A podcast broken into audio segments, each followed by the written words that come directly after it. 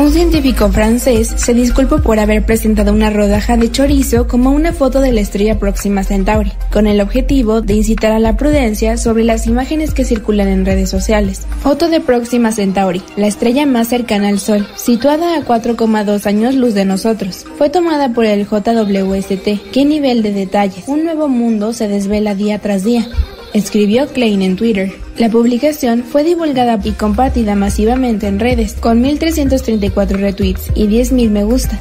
Cuando vi que un importante periodista de un canal de noticias francés de 24 horas se entusiasmaba con el tema y que corría el riesgo de difundirlo, le dije que era una broma.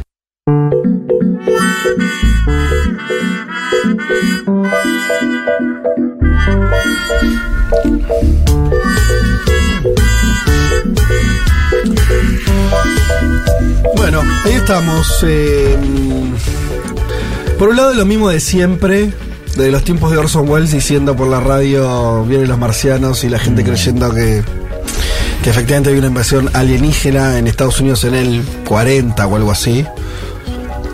Y a un punto siempre nos asombramos como si fuera algo nuevo esto de la fake news. Eh, Sí, va, pero- no, no es fake news exactamente, porque no quiso hacer. O sea, quiso hacer un punto, digamos. ¿Cómo? Quiso hacer un punto. Quiso hacer un punto.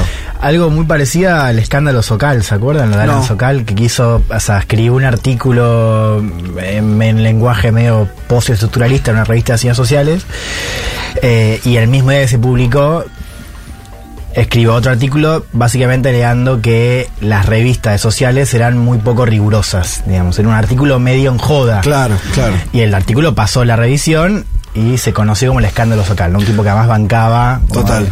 Porque además es verdad, porque el científico cuando toma, cuando ves que un periodista serio, entre comillas, en un canal lo está dando y se le llena, ahora pará.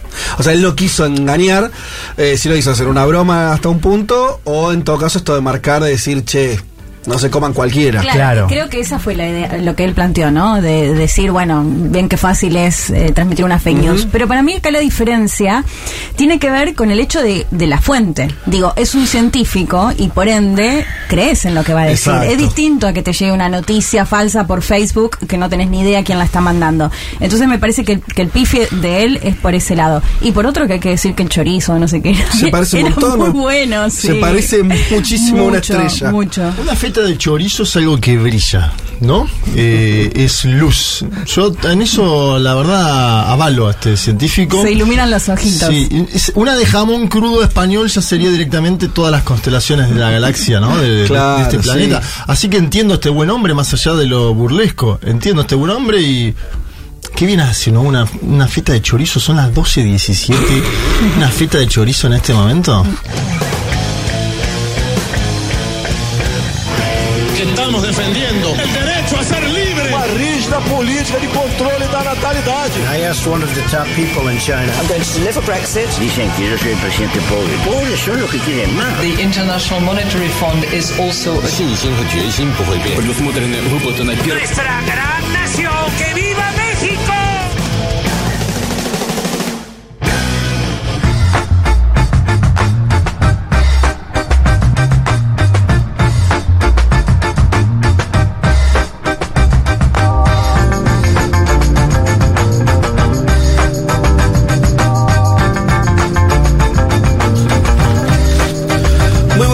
Para todas y para todos. Domingo 7 de agosto de 2022. Y este es el programa 217 de Un Mundo de Sensaciones. 7 de, de agosto, San Cayetano. Sí. Hoy. De hecho, venía por acá y había. Se veían movilizaciones. eh, mm, porque tradicionalmente ocupan, ¿no? Van por Rivadavia. Sí, hasta- señor. Que es por donde digo yo, así que ahí y vi gente bien. ayer en, la- ¿no? en las previas en los canales de televisión eh, esperando a San Cayetano. Claro, estuve ahí en, este, en una parada de colectivo. eh, un eh, comentario que, bueno, muy, muy típico de, de estos momentos. Una señora Sí. que dice: También, hijo de los domingos, les den para el doble. Está bien, la señora no debe, no debe tener conocimiento de la tradición del Sí. 7 de agosto que viene de los tiempos de la dictadura. Sí, ¿no? sí, claro. Eh, y este chico al lado de otro, ¿no? Porque. pero bueno, a mí me- que- me- me- me pa- sí, sí, pero Porque me- 7% desocupado. Antes, cuando tenías 20, ¿te acordás que era Zacayetano? Era muy Sí. masivo, ¿eh? Pero ¿sabes lo que me, me, me flashó como la, el peso de, del condicionamiento ideológico? Sí, sí, Pues sí. yo creo que la señora sabe, si yo le digo, "Ay, 7 de agosto de San Cayetano, en su memoria de estar que todos los años, todos los años, se hace una gran En cualquier gobierno. Hizo un día domingo, hasta incluso tradicionalmente jode menos, entre comillas, al tránsito de todo eso. O sea, todo eso la señora lo sabe en el lugar. Pero se le impuso, va a Checopar, ¿entendés? En la cabeza arriba, diciendo, ah, le pagan el doble. Una, toda una locura, bueno. Así pensamos, así, así nos pasa. Bien. Eh, ¿Qué tenemos hoy? Tenemos un montón de cosas. Eh, eh, tenemos un. Hoy tenemos un regalo, un, dos regalos, dos ejemplares de eh, un libro que es La disputa por el poder global, China contra Estados Unidos en la crisis de la pandemia, de Esteban Actis y Nicolás Creus, eh, editado por Capital Intelectual. Ustedes saben, ya todos los domingos es tradición de este programa obsequiar un, título de un libro que tiene que ver con la política internacional eh, o temas ligados a ella. Y en este caso es un libro eh, muy reciente, eh, está también la cuestión de la pandemia y cómo eso también está influyendo en, en el escenario actual, eh, y muy recomendable. Y como siempre, para llevárselo, para llevárselo tenemos una consigna A ver, a ver. que es la siguiente. ¿Cómo tienen que hacer para participar? Vayan, recuerdo primero lo mismo, tienen que ir a la cuenta de Instagram de Futurock y ahí en la publicación de Un Mundo de Sensaciones tienen que responder, además de darle like, a la siguiente pregunta. Si vos fueras Xi Jinping, o sea, el mandatario chino, Sí. ¿cómo responderías frente a la llegada de Nancy Pelosi a Taiwán? Lo que le vamos a pedir, y esto también va a ser un tema eh, que vamos a tocar en el programa de forma muy seria y profesional, les pedimos respuestas incorrectas. No, no nos respondan con Realpolitik. Queremos una respuesta No puede ser llena de los bonos, emotividad. ejecutar los bonos del tesoro No. norteamericano que tenés en posesión. No. No, pero puede No. ser un invado Texas. O me, me- Bueno, Lo que quieran, vamos, Sí. vamos a- Con dejemos- explicaciones. Abramos las posibilidades, pero traten de imaginarse, ustedes son Xi Jinping, quedaron recontracalientes, vino Nancy Pelosi, le mojó la oreja, se fue, aterrizó en, Taiw- en Taiwán, territorio considerado parte de China para los chinos. Sí. Eh, ¿Qué responderías vos? Sabiendo que Estados Unidos es Estados Unidos, no es que le puede hacer cualquier cosa. Claro. Entonces, ¿se acuerdan que se dijeron, bueno, le van a bajar el avión? Bueno, bajar el avión con Nancy Pelosi arriba Era un poco fuerte. y te tenías que esperar una bomba atómica mínimo en Beijing más o Mira, menos. bomba atómica hoy justo aniversario. Hoy es el aniversario. No me acuerdo si de Hiroshima o Nagasaki. Mirá. Ya, ya, ya lo chequeo. Bien, bueno, eh, también recuerdo que nos pueden dejar un audio contestando esta misma pregunta. ¿Alguno de ustedes tiene alguna hipótesis para.? Para que termine de decir esto, Ah, 11 dale. 40 66 000, 11 40 66 000, ahí nos escriben para comentarnos lo que quieran, como siempre, y también nos puede mandar un audio, en este caso, para eh, responder a esta consigna. Si, fuera- si vos fueras Xi Jinping, ¿cómo responderías a la llegada de Nancy Pelosi a Taiwán? Sí. No, no, preguntaba si alguno de ustedes tiene alguna. mm, Ah, ¿alguna respuesta? ¿Ha pensado Ah, algo? yo tengo una. Dale. Usted Xi Jinping. Yo hago una campaña digital bastante agresiva en redes sociales, inclusive TikTok también. Por un lado, videos virales de Joe Biden No. en estado totalmente gaga. No, por un lado es Algo que ya ocurre, pero le Claro, pero compilado, o sea, mucho Sí. como Esa el call buena, center ¿eh? de Marcos Peña trabajando con todos los videos de Joe Biden. Después Sí. hago esto, soy Xi, llamo a Putin, eh, marco guerra de Ucrania, entonces le ofrezco más apoyo, puede ser militar, puede ser económicos, a cambio de que Putin les dé eh, básicamente el video porno de Trump. Porque se dice, ¿Cómo? es una teoría conspirativa, eh, No, que es- No, que lo los deje, rusos que me- tienen No, videos porno de Trump, o al menos... Y eso eh, explica el vínculo de- evidencia, claro, Que lo es una guarde, de que las lo teorías. guarde. Entonces, digo, si hay efectivamente videos que muestran a Trump, digo, puede ser porno o con, qué sé yo, digo, escenas a lo Sí, Berlusconi. sí. Eh, entonces, consigo el video eh, desbloqueando apoyo militar a los rusos Sí. y ese video se publica en el marco de la campaña, con lo cual ahí manchás a los dos principales líderes políticos de Estados Unidos. Perdón, ¿por qué los dos? Y, ah, Biden por los videos. Biden por Fulgaga y Trump por, bueno, eh, Ok, bien. Circula alguna Sí, foto, ¿no? buena. Supuestamente de Trump desnudo que nunca nadie chequeó, pero circula una foto. Sí, En- no, en- no quisiera verla. En los Sí, bajos, ¿no? en los ¿La bajos viste? fondos de Twitter. No la ¿La vi. viste? Como la feta de salame. No sé, no, no me acuerdo, pero. Qué fuerte. no, ahora no me acuerdo. Pa- man.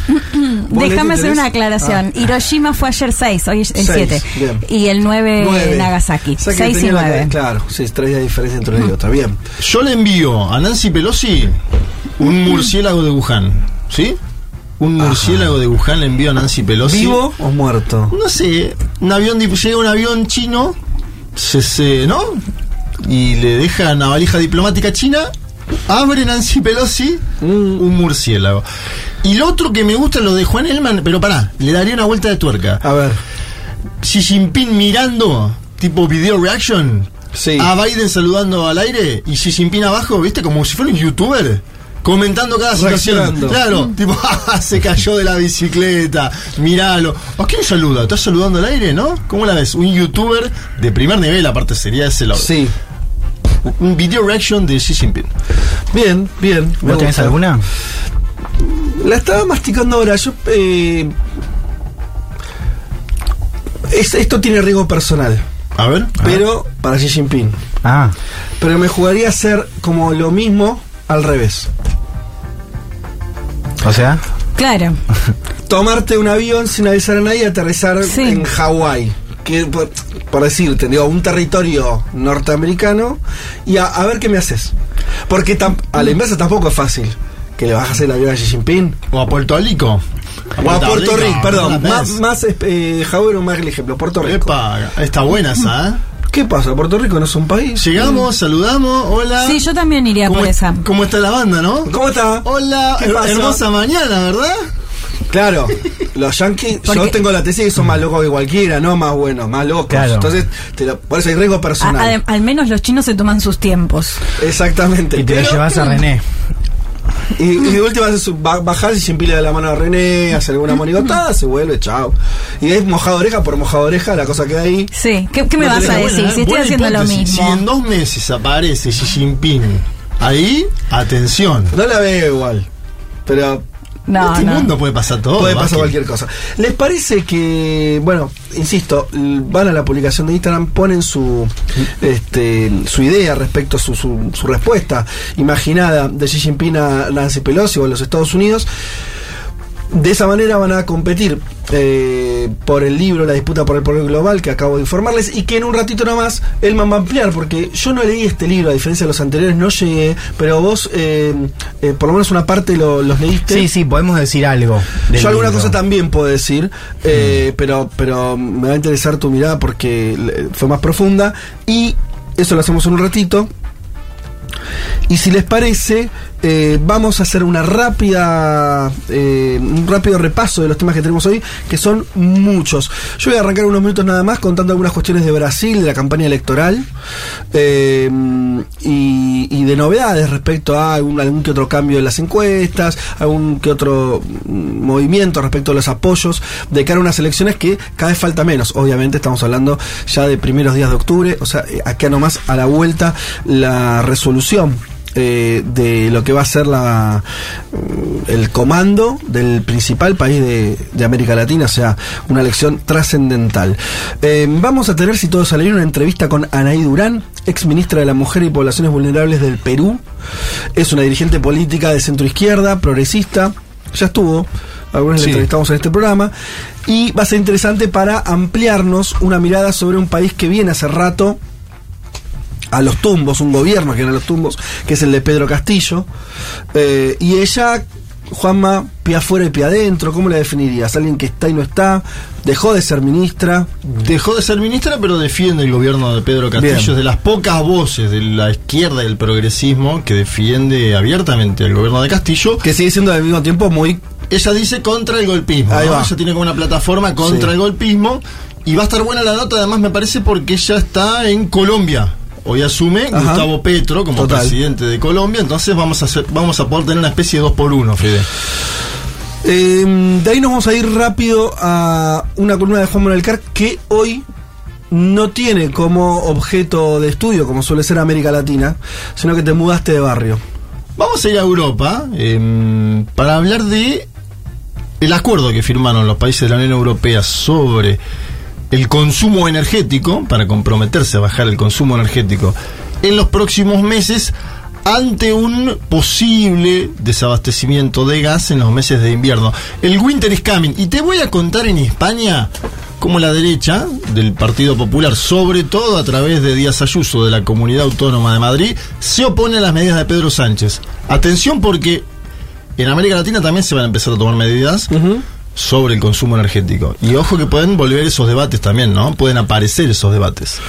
Hoy Liti nos traes un perfil súper interesante Sí, de alguien eh, que acá en Argentina todavía es muy desconocida, su figura, eh, porque tuvo una, un impulso muy rápido también en Italia, porque en Italia los personajes políticos cambian cada cinco minutos, eh, ¿no? Por un montón de medio duran a menos de, de año y medio los primeros ministros. Los primeros ministros. Tuvimos cambio, y el tema es que ahora se vienen elecciones, y donde todas las fichas están en que quienes va a ganar va a ser un personaje, en este programa ya lo, lo, lo contamos de forma eh, lateral, digamos, pero ahorita a meter en un perfil de quien es la gran candidata de la ultraderecha que hoy todos dicen se va a convertir en la primera ministra italiana. Sí, estamos hablando de Giorgia Meloni.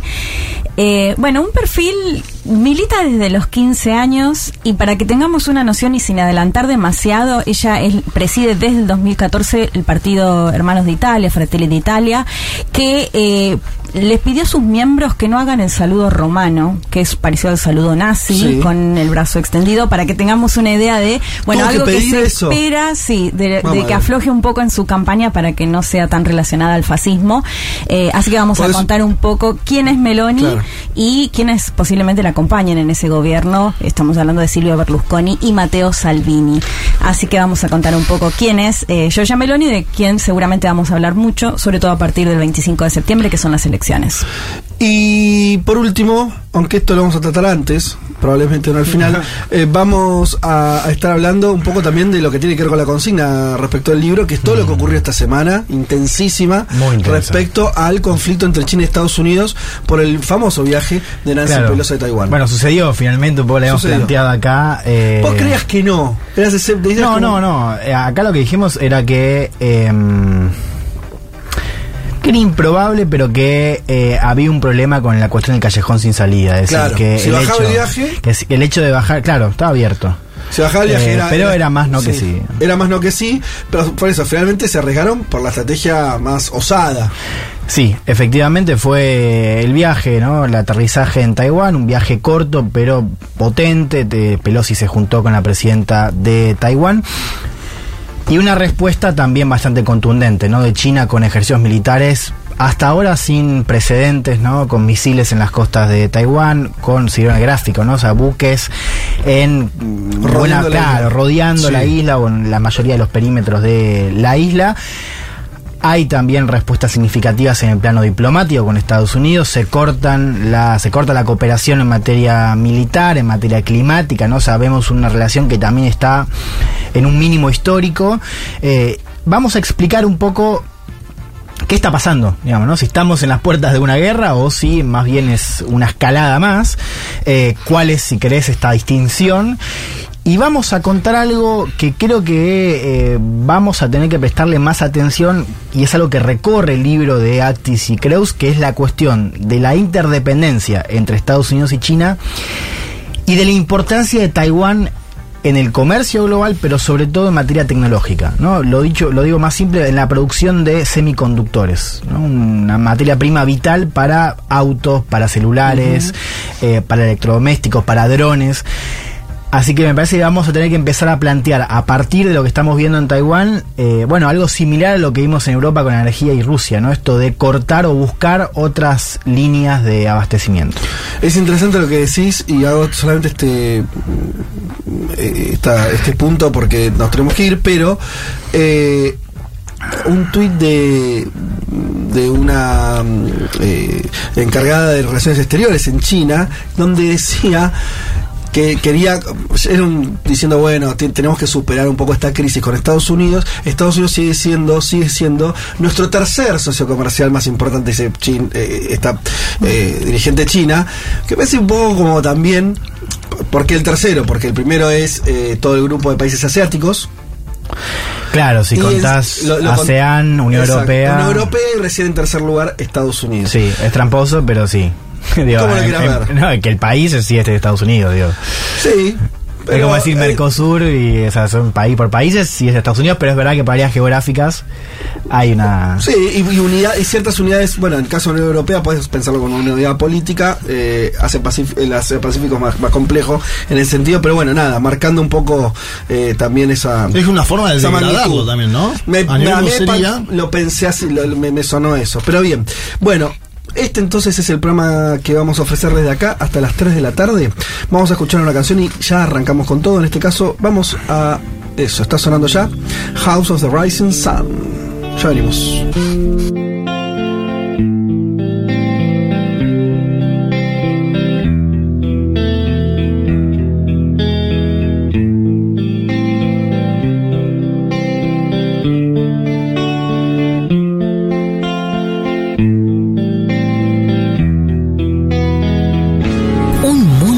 Sensaciones. Un mundo de sensaciones. Contamos lo que pasa afuera, por lo menos mientras existan los casquetes polares. Después vemos.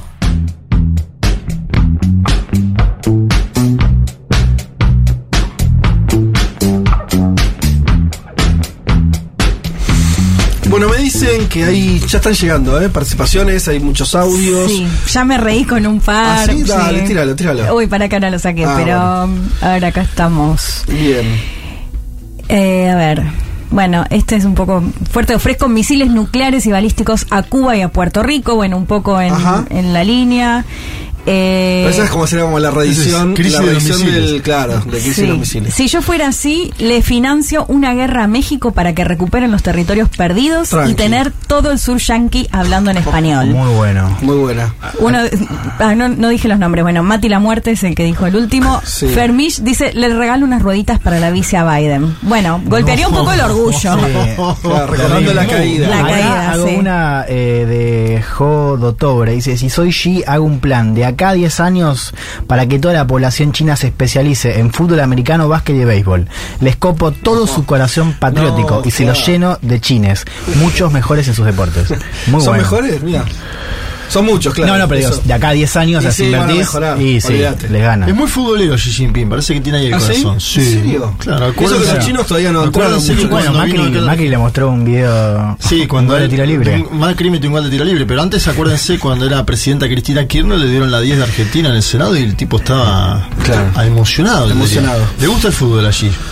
Bueno, si les parece, vamos a arrancar nomás con eh, el panorama. Nos vamos a centrar en una noticia o en un. En, este, sí, eh, en un país, para ser más específico, que es Brasil.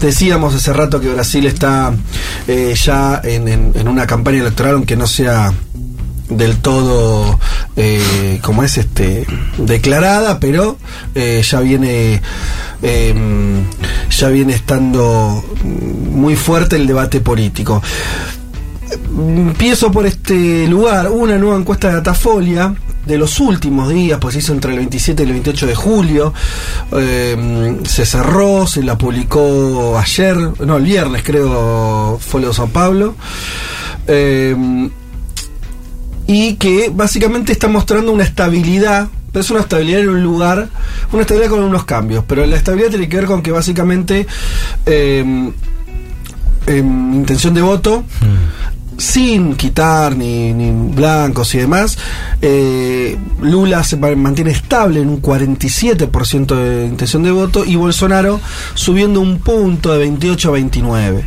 lo cual hace también que se estabilice una situación de una distancia muy grande, donde parece improbable que Bolsonaro pueda dar vuelta a eso, por lo menos si vos, vos, vos juntás distancia de votos y tiempo, Mm. pareciera que tuviera que ocurrir un hecho muy desequilibrante para que pasen ocurran dos posibilidades.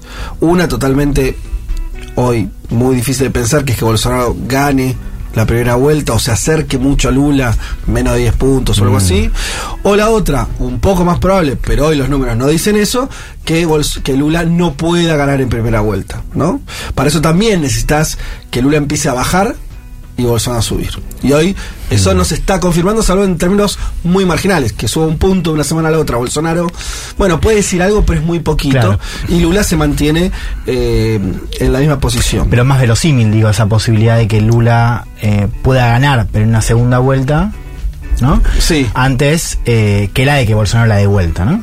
Claro. ¿No? O sea, digo, la pregunta es esa, si a Lula le alcanza en primera vuelta o si vamos a tener balotaje.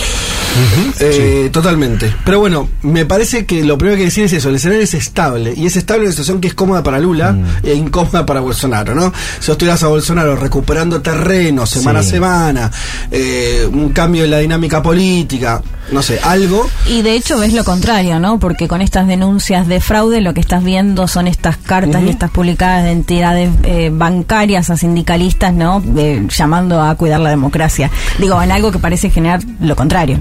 Claro, porque parece haberse estabilizado también el, el- el debate entre autoritarismo y democracia, que también ayuda a Lula a generar ahí mucho consenso alrededor de su candidatura. Sin irme a la encuesta todavía, sí marcamos un detalle, no menor, pero hay que ver cómo evoluciona, que es si hubo alguna variación en los lugares de apoyo, ¿no? En, Datafolio tiene una larga tradición en medir por distintos ingresos de renta. Sí. Básicamente podemos decir de los más pobres, clase media baja, clase media, clase media alta, clase alta. Mide de 1 a 2 salarios mínimos, de 2 a 4, Sí. de 4 a 6, de 6 a 8. y por así. ingreso. Sí. ¿no? Eh, y eso le marcó, sí, un cambio eh, a, a Bolsonaro, donde mejora Bolsonaro en los sectores de menores recursos y Lula mejora en los sectores no de no los más ricos, sino la clase media alta. ¿No? Ese anteúltimo sector. Se da ahí una, una variación.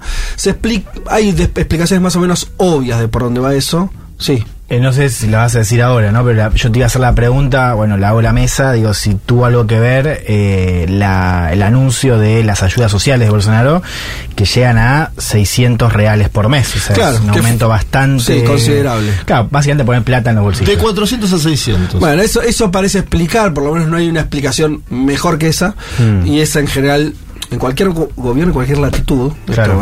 esto, mejorás los ingresos de la gente y la gente que no te quería te, te quiere un poco más. más o 6 de cada 10 de los que están eh, Ah, con sí. auxilio Brasil igual votan a Lula. Digo, Claro, para dar claro. marco Eso iba a esto decir, otro. sí. digo. Mejoró, Puede mejor- subir un punto, pero. Y después el otro dato de esa encuesta, Fede, déjame un breve paréntesis: que hay dos, dos candidatos que aparecen con un punto: Andrés Llanones y Pablo Marsal. Uno de Avante, uno de Pros. Sí, Han salido de la competencia en la última semana. exacto. Llaman a votar a Luis Ignacio Lula da Silva. Lula va a capitalizar los espacios televisivos de ambos candidatos, por lo cual Lula va a tener más espacio en televisión que el propio Bolsonaro a partir de que se lance la campaña oficialmente, que es el día 15 de agosto, es decir, esta semana que comienza hacia finales. Así Va- que hay va- un dato interesante. Vayamos a desarrollar eso. Por eso, ahí eh, entonces tenemos eh, la encuesta, por eso, estabilidad, una estabilidad que consolida a Lula en un muy primer lugar y en una expectativa cada vez más realista de que pueda ganar en primera vuelta. Este cambio en los sectores de menores ingresos, donde antes Bolsonaro perdía 57 a 19 y ahora pierde 54 a 24. O sea, se mantiene una diferencia de 30 puntos, pero ahí la mejora de Bolsonaro es más o menos sustancial. En una semana, 5 puntos. O sea, mejorar una semana, en una semana 5 puntos en los sectores de menores ingresos no es nada. Algo es. Ahora, sostener esa tendencia ya es otro asunto, que eso logres revertir es, es otro cantar. Eh, vamos a algunos efectos políticos. Eh, lo decía muy bien Juanma, tenemos por un lado eh, lo que se conoció también estos días, el jueves se declinó la, la postulación eh, el candidato del partido Avanchi, dos puntos, se tenía que ver si eso se traslada automáticamente. Sí, acá, Datafolia marca uno. Uno, bien, ¿eh? entre dos y uno. Entre 2 y 1 venía. La última encuesta 2, esta 1. Eh, y lo mismo habría que decir que este es otro. Hay dos cosas de la campaña que es muy importante para Brasil, además de lo que.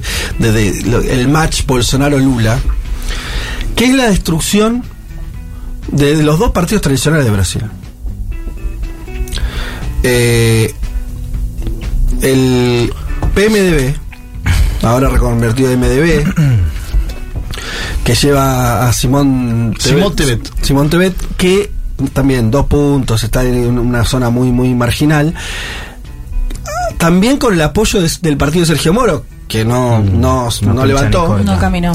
A lo que voy es, el PMD era un partido muy relevante en Brasil.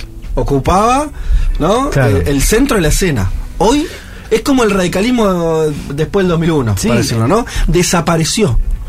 Yo creo que sigue teniendo fortaleza en algunos estados, para ser franco con lo que creo, pienso y me parece que está sucediendo. Y hay diferencias internas, lo expresaba Michel Temer y lo marcábamos semanas atrás, entre los liderazgos de cada estado. ¿no? Hay 11 liderazgos que apoyan directamente a Lula y que por eso se demoró. Todavía no está lanzada Simón Tebet en forma oficial. Es, la- es una de las pocas candidatas que no está lanzada en forma oficial por el debate interno que hay, porque algunos dicen vendamos ahora el apoyo a Lula Sí. y no en segunda vuelta. Bueno, pero ese es el MDB. sí. Después está el PSDB. Bueno. Que es el gran partido que so- es el partido, esto va a ser más fácil. Sí. El de Cardoso, De Cardoso. que gobernó en los años 90 con una fuerza Claro. muy importante y que después fue el gran opositor a Lula en, y a Dilma en, Claro. su- en cada elección presidencial Sí. 2002, 2010, 2014. El partido de la centro derecha de Brasil murió. Sí. Murió. O sea, lo que hoy es el cambio que estamos más allá. Lo más probable es que gane Lula, veremos Bolsonaro. Lo que voy es. Vos hoy tenés dos liderazgos carismáticos en Brasil: Lula y, y Bolsonaro. Claro. Y Lula con un partido.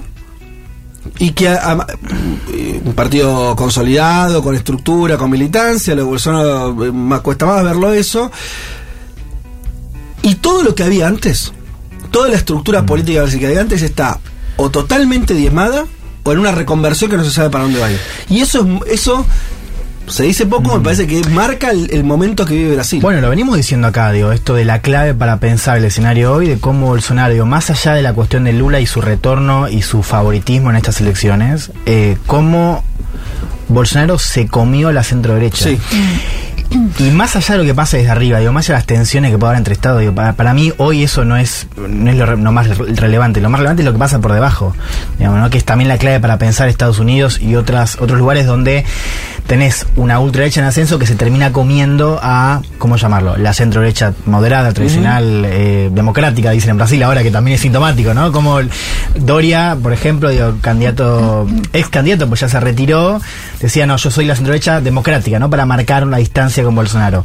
Ahora, ese es el otro, el segundo dato de las encuestas, que es que Bolsonaro, con un gobierno deficiente, trágico en materia sanitaria, eh, mediocre en materia económica, está bien, eh, pierde contra Lula en cada uno de los escenarios, pero le gana en un mano a mano a cualquier otro candidato de derecha que tiene en la banca del establishment, porque Sergio Moro, digo, si bien a nuestra manera de ver las cosas, cayó, si querés, después de, de ¿no? Cuando se, se filtró toda la cuestión de la parcialidad contra Lula.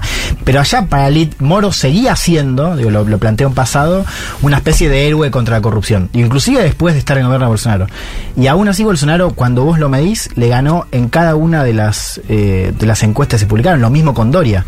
Eh, con lo cual ahí el cambio es por debajo. O sea, es el electorado que antes votaba por esos partidos que hoy vota a Bolsonaro a pesar de la gestión deficiente. Bueno, por eso. Entonces vos tenés a Bolsonaro que, lo, que, que se come una parte de esa centro derecha eh, y que se la come en el sentido de que también esto, como, mm, bien decís, de que, que es una identificación también social por abajo y demás. Y Lula también.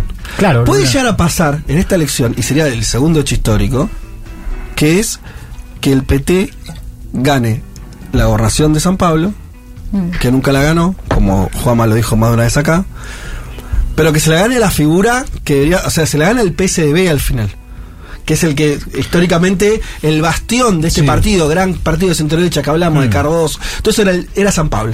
Como Entonces- le ganó la alcaldía en el 12. entonces, si gana, si el- lo, lo interesante es que esa centro derecha está muriendo en manos de Bolsonaro, pero tal vez en manos de Lula también. Sí, pero ¿Se entiende? O sea, pierde por los dos lados. Fíjate más simple, digo, para, para el último candidato del PSB hoy es el vice de Lula, punto. Claro. O sea, es Gerardo Almin. El, el último candidato Exacto. de la centro derecha hoy es el vice de Lula. Pero eso podría ser un arreglo de cúpulas. Si, si también pierde, su bastión territorial, Sí. pues la política al final siempre es territorial, bueno, ahí podés empezar a hablar algo de Lula, lo dijo, ¿no? Como que se murió el PCB, lo tiró así medio chicana, eh, pero hay algo Y es ahí, que en por eso serio, los que cambios de abajo. Sí. O sea, en realidad ya se murió. Exacto. Para ponernos, es verdad, digo, pueden seguir teniendo chapa, pueden seguir teniendo, qué sé yo, cierta arreglos municipales, regionales, pero digo, el electorado se fue. Una parte con Bolsonaro y una parte con Lula.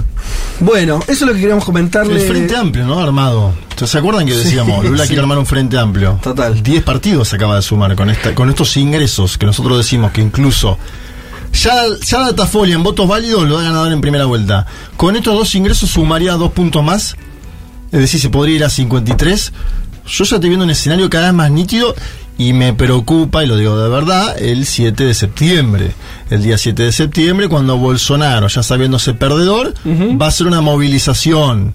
Digo, el Capitolio norteamericano fue después. Sí. El Capitolio brasileño será antes. Bien. Bueno, es un peligro. Totalmente. Bueno, y, y cerremos- cierro este panorama contándoles a nuestros oyentes que ah, en un rato, no, bueno, eh, el día de mañana vamos a estar eh, viajando a justamente la ciudad de San Pablo, Juan Manuel Carr y quien les habla. Eh, podemos decir que Juan va, eh, a modo, oficioso a realizar una serie de entrevistas políticas. Yo voy a acompañando, asistiendo. Eh, y nos vamos a también, va a ser para involucrarnos en, bueno, justamente esto que estamos contando, una campaña electoral que nos parece trascendental para el futuro de América Latina, que está acá nomás, que probablemente tengamos una definición tal vez a principios de octubre. Eh, vamos el domingo que viene, por lo tanto, a salir remotos de allá. Sí. Eh, por supuesto van a estar eh, eh, Juan y Leti acá desde el estudio llevando la batuta, pero si internet nos deja, vamos a estar nosotros también aportando desde allá, tal vez contándole cosas, bueno, seguro, contándoles cosas que, que allá estamos viendo, porque va a haber una serie también de manifestaciones políticas, hay un clima muy eh, activo. ¿no El es 11 de agosto es el Día Nacional por la Democracia, de acuerdo a los movimientos sociales en Brasil, porque se va a presentar en la Universidad de San Pablo el manifiesto firmado por más de 800.000 personas a este momento, incluidos candidatos presidenciales, incluidas entidades empresariales, en defensa de la democracia. Y ese mismo día, por la tarde, va a haber movilizaciones. Así que va a ser una semana importante esta que empieza en la política brasileña, que terminará con un acto de Lula y Haddad el 15 de agosto en la Universidad de San Pablo también. ¿Estaremos ahí? Hace mucho tiempo Lula no va a la Universidad de San Pablo. Dice, sí, seguro. Vamos, vamos a, a poder ingresar ahí, ojalá, eh, estar viendo ese, presentando, presenciando, perdón, ese acto. Eh, y bueno, y, y, y sobre todo Juanma ahí laburando en lo que podemos anunciar, podemos decirlo. Sí, dígalo. Lo- Ya se ha dicho en Segurola en alguna ocasión. Eh, Juanma está escribiendo un libro sobre Lula, que, y este viaje va a ser trascendental para eh, terminar de, de- de desarrollar eso, decía por eso entrevistas y, y- y ver muchas cuestiones de primera mano, hacer un libro solo a la distancia siempre es más complejo, así que mm, también esténse atentos eh, este año en el momento. Más Sí, cerca sí. de, de- de- de la segunda parte del año mm, vamos a estar eh, eh, si sale todo bien editando entonces el libro de Juan Malcar sobre Lula sobre los últimos años de Lula Sí. sobre todo no 2011-2022 sería. Ajá. La hipótesis es Lula sale de la presidencia, sí sale en su mejor momento histórico, va a dar conferencias por el mundo. A los pocos meses tiene cáncer. Y así es un camino permanente el de Lula. Cosas que le fue muy bien, cosas que le fue muy mal. Adversidades, lucha, cárcel. Bueno, todo eso en 10 capítulos si sale bien. Porque es, eh, es increíble la, la vida de Lula. Vos podrías hacer libros, y de hecho se hicieron, se hacen todavía sobre cómo llegó de siendo un nene pobre Claro. del norte a ser líder sindical. Cómo llegó de ahí a ser presidente Sí. de Brasil y exitoso. El y ahora camino sería. Vos vas a escribir un libro que es. No, no te olvidas de todo eso, pero no es nada de eso, sino ya es. Eh, la, la vida de Lula ya dio 50 vuelcos después de que dejó la presidencia. Sí, Vos claro. estás contando todo después de, de que dejó de ser presidente eh, y ahora como el- el- la- lo que podría ser el adelanto de un tercer mandato presidencial, también algo histórico en Brasil sería, ¿no? En términos de, poder político, de permanencia, eh, la idea de que estuvo preso, lo del Lofer. Eh, no tuvimos, no quieres cometer, bueno, pero no, no me acuerdo de presidentes sudamericanos presos. No, fue el caso más Entonces, emblemático, ¿no? ¿no? De- Es alguien que si alguien dice loafer en América Latina, es lo de Lula. por Lula. Ah, es lo de Lula. Y todos se miran en el espejo de Lula, ¿no? Cristina se mira Por en el eso espejo de Cristina Lula. Kirchner en este momento, ante las causas que, que enfrenta, también dice. Bueno, el caso Lula. dicho todo esto, anunciado el viaje, anunciado el libro de Juanma, eh, nos vamos a la tanda y ya seguimos con el resto del programa.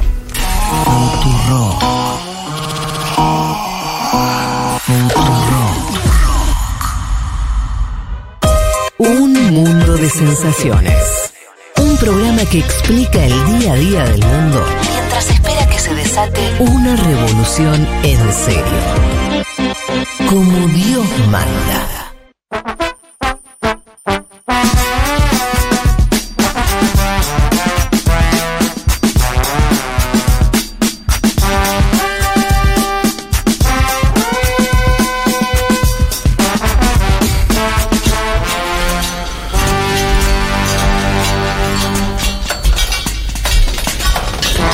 La gente está participando por la disputa por el poder global, perdón, la disputa por el poder global, China contra Estados Unidos en la crisis de la pandemia, el libro de Esteban Actis y Nicolás Creus que estamos regalando hoy dos ejemplares a las mejores respuestas de cómo respondería si vos fueras Xi Jinping a la mojada de oreja del gobierno de Estados Unidos a través de Nancy Pelosi de aterrizar en Taiwán. ¿Crees que te lea una? Sí, por favor. Sebastián Sudaca dice, Operación Rescate a Julian Assange, al tiempo que subir los precios en todos los superchinos que hay en Estados Unidos. Eh, yo bien. te leo otra. Nat Swat o algo así. Si fuera así, si fuera Xi Jinping, me junto con Putin y Miguel Díaz Canel en Cuba a comer un buen plato de arroz con gris. Después subo la foto a alguna red social y que se curtan los yanquis. Bueno, puede presionar un poco. Sí, igual, igual las visitas de, de Xi a Cuba creo que son más o menos, cada tanto la hace. Sí, se junta pero con poco Putin con- también. Ah, perdón, con Putin. Putin no, no. y Miguel Díaz Ah, Canel, los más- dos, los tres, digamos. sí, esa más, más fuerte. Una buena gira latinoamericana sería un lindo, ¿no? Una buena los gira. dos. Sí, sí. Claro. O de Xi Jinping, pero visitando, ¿no? Todos los países de América Latina. Ajá. Tic, tic, tic. ¿Sabes lo que sabes el mensajito que es ese? Yendo a la Asunción de Petro, Sí. bajando. Es verdad que yo dije lo de este Hawái. lo de Hawái o lo de Puerto Rico. También pienso si vamos, como todo parece indicar, a una guerra más abierta y Decilo, decilo. Mundial. Mundial. Yo creo que estamos ya ahí, ¿eh? No, no, no, hay elementos. Pero bueno. ¿Meses? No, no sé, creo digo, que ya hay, hay varios elementos de, de, de ese tipo de, de escalas, ¿no? No- Sí. no- me cu- o sea, me, me está costando entenderlo como una guerra, la, la- la Ucrania, como una guerra entre Rusia y Ucrania. Sabemos que no es eso. Claro. Entonces, ya es bueno que es europea. Bueno, pero es la OTAN. O sea, que no es solo europea. Entonces, ¿Viste cuando vos querés, la, la querés cercar y Sí. se te abre? Si bueno, es ahí. Es, eh, no, es que los rusos y de pronto China. Y bueno, entonces, ¿qué estás teniendo acá? Y le metemos un bombazo con un dron a uno de Al Qaeda en Dicho- Afganistán, ¿no? Dicho eso, Sí. dicho eso, estar lejos. O sea, Es yo no sé si bueno. llamaría mucho a Xi Jinping. O sea, a lo que Sí, sí. Uno de los pocos. Acá tenemos mil kilómetros, Sí, desigualdad, sí, sí, pobreza. sí. Bueno, no nos metan una guerra tampoco, No, porque ya no. sé. Hay que decirle al CM de la Embajada China en la Argentina, ¿no? Che, me Sí. gusta el de Adri C. Dice, carpetazo mediante hacia Pelosi. La obligaría a hacer una película con Jackie Chan sin dobles. Es buena. Está bien, pero ¿Cómo la obligás? La secuestrás. Ah, ah, tranqui, Secuestro, secuestro a Pelosi, qué Bien, fuerte. el momento por ir a cuando estaba ahí en Taiwán, no La sé si va, secuestras. Claro. va a volver a estar cerca de, de eso, pero bien. Eh, tenemos muchos audios también, ¿no? De gente respondiendo la consigna. Eh, Vamos a la entrevista. Ok, Eh, bien. Eh, Dale. Eh, estamos ahí, perdón, el desorden mínimo, porque estamos intentando conectar, como les habíamos anticipado, con Anaí Durán, eh, la ex ministra de la Mujer y Poblaciones Vulnerables de Perú, ¿sí? Eh, así que ni bien podamos concretar la, la llamada, vamos a ir hacia ahí, pero para no perder tiempo, ni dinamismo, si les parece, vamos entonces ya a, a hablar de este conflicto eh, abierto entre China y Estados Unidos, desencadenado por el viaje de, de Pelosi. ¿Puedo entrar por el lugar nada que ver? Ya sé, te desacomodo. joder. Ay, ¿Qué te- sí, qué sí, te voy a queremos, queremos, Boludo, queremos ¿cómo que entres no? por ahí. Ah, Tengo una sensación, sí. Hablé con alguien que vive allá en Estados Unidos, pero bueno, no, no, es alguien cercano, Sí. pero tal vez a mí me llamó la atención que puede ser que algo de la opinión pública de Estados Unidos, yo no sé si. O sea, Mm. creo que se entendió como lo que es, que era una mojada de oreja un poco innecesaria. Y algo los medios de Estados Unidos leí también, o sea, como. como che, ¿y esto a qué viene? ¿Tiene un sentido? ¿Es política interna? Mm. Eh, queremos ahora. ¿Se entiende, no? Como, Sí. como eh, no lo vi para nada con el tema Ucrania, donde todos los patitos se afilaban, se ¿no? Banderita Como- ucraniana, Claro, sí. una cosa, che, no, que, que terrible, bueno, está, ok. Acá puede ser que esto quedó más raro. Sí, esta ver, movida. Sobre todo la idea de la una palabra, la idea de, de provocación. Sí. ¿no? Eso en general apareció, Sí. ¿no? Como, como bueno, un intento, si querés, la palabra no es empatía, digamos, pero sin idea de poder reconocer y entender por qué la visita de Pelosi era una mojada de oreja, ¿no? Y eso en general se vio en medios quizás más cercanos al establishment demócrata, pero que en general siguen teniendo una postura antichina bastante marcada, ¿no? Digamos, sí, porque se interpreta como un movimiento unilateral. Al menos en Mm. No, claro. las primeras horas de la Sí. visita, la pregunta es qué va a pasar ahora, porque, bueno, el escenario cambió. A ver, ¿qué quiero decir con esto? Pelosi ya terminó su gira por Asia, estuvo en Taiwán el martes, le decía, se juntó, eh, entre otras personas, con la presidenta de Taiwán, o sea, fue una visita que si bien fue corta, fue potente en el sentido de que se juntó con la máxima mandataria, con una respuesta también potente por parte de China. Eh, quiero hacer un punto acá, porque va a ser importante para ver lo que está en juego a nivel comercial.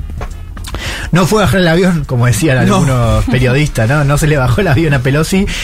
Pero sí estamos. Estuvo el- la amenaza medio latente, sí, ¿no? Sí, Sí. y sí, Porque sí, China un dijo, ojo que vamos a responder, dijeron. sí, ojo que vamos a responder. Hubo una respuesta fuerte, no fue a bajar el avión. Imagínate ese vuelo, ¿no? También porque Pelosi. Sí, o sea, es- sí, se- uno la escuchaba y estaba muy cargada y a, a mí nadie me va a marcar nada, pero digamos, imagínate lo que es ese vuelo. pero un poco la panza le habrá dolido en algún Sí, momento, sí. sí. Sí, además, no, es verdad, no se lo pensado, pero pensé en de incógnito. en las azafatas, no sé, gente que labura ahí. No, boludo, es Sí, pensando es por decís, qué quiere, decís, por qué, por qué. eh, claro, porque, sí, bueno, racionalmente, sí, no van a bajar el avión, pero bueno, digo, estás ahí y decís, qué sé yo, a esta Sí. altura de la cosa, ¿por qué no? No decía el aeropuerto, cuando había 800.000 personas siguiendo el- en simultáneo en vivo, en el momento que llega, y no decía el aeropuerto al cual iba, digamos. Claro, claro. Eso, eh, la verdad que llegar medio incógnito para hacer. Veías que el avioncito se. A ver, si quieren, abramos el mapa, digamos, ¿no? O sea, tenemos la China continental, un gran pedazo de tierra, y la isla de Taiwán, una isla que igual tiene un tamaño considerable, más de 20 millones de habitantes, y el famoso estrecho de Taiwán, digamos, la parte de- que divide, eh, como digo, la China continental y la isla. Bueno, ahí se está dando el despliegue militar más contundente. eh, desde el inicio de la crisis diplomática, ya hace varias décadas, más de 40 aviones chinos que sobrevolaron, según dice Taiwán, su espacio aéreo. Se dispararon misiles, eh, esto de ejercicios con fuego real a diferentes puntos de la isla. Lo mismo pasó con el despliegue de buques, ¿no? O sea, tuvimos buques en diferentes puntos del territorio de Taiwán. Eh, algunos hablaban de un escenario simulado de invasión. Yo creo que sería más sensato pensarlo como un escenario de simulación de bloqueo. Claro, porque era rodeando toda la isla. Yo lo pensaría más, no como un ejercicio de, de- de, mm, a ver, puede ser ambas, ¿no? Digo, puede ser un, un Sí. despliegue para, para tantear, eh, y digo, para pensarlo en un punto de vista militar, estos son ejercicios que no es que China los ideó ahora, digamos, ciertamente los tenía en carpeta y decidió usarlos ante la visita de Taiwán, por eso me parece es más sensato pensar en la cuestión del bloqueo, eh, un despliegue mayor a lo que había sido, eh, ¿se acuerdan? El, el- la disparada de misiles en el mediados de 90, 95, 96, fue mayor el despliegue y estuvo más cerca del territorio, o sea, se, se le subió un poco más el volumen a esa respuesta, les decía, no fue solamente una respuesta en términos militares, fue también en términos diplomáticos. Y esto también es bastante significativo. Hablamos de el congelamiento en la cooperación entre Washington y Beijing en materia militar, ¿no? de altos mandos, eh, en asuntos claves como medio ambiente. O sea, ahí ya la agenda medioambiental se contamina con esta disputa.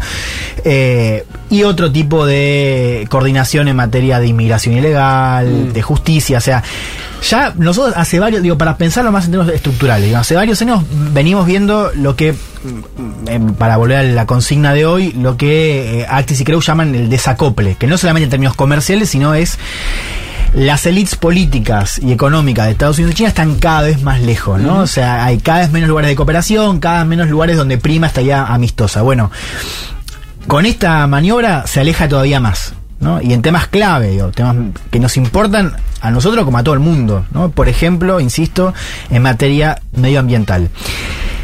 Empezamos a escuchar algunas voces. Eh, a todo este despliegue que hizo China respondió Anthony Blinken. Claro, eh, es importante decirlo que Biden tiene COVID. El presidente de Estados Unidos tiene ¿Sigue COVID por COVID? segunda vez. o sea, vos No, no, imaginate. no, espera, espera, espera. ¿En el medio se curó en algún momento o sigue dando positivo? Claro, Eh, sigue no, dando no, positivo, lo que pasó ¿no? fue que eh, hubo una noticia de que Biden había dado eh, negativo, entonces había salido el aislamiento y a los dos tres días volvió a entrar. Claro. O sea que estuvo positivo siempre, pero no que Sí, tuvo sí. dos veces COVID, está- seguía positivo.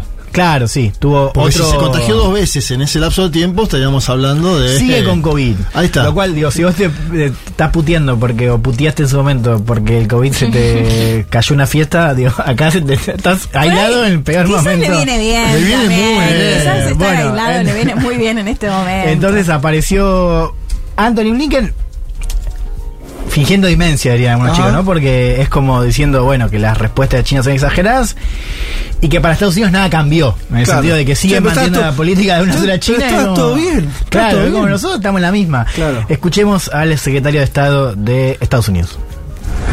The fact is, the Speaker's visit was peaceful. There is no justification for this extreme, disproportionate, and escalatory military response. Let me say again that nothing has changed about our One China policy, which is guided by the Taiwan Relations Act, the three communiques, and the six assurances.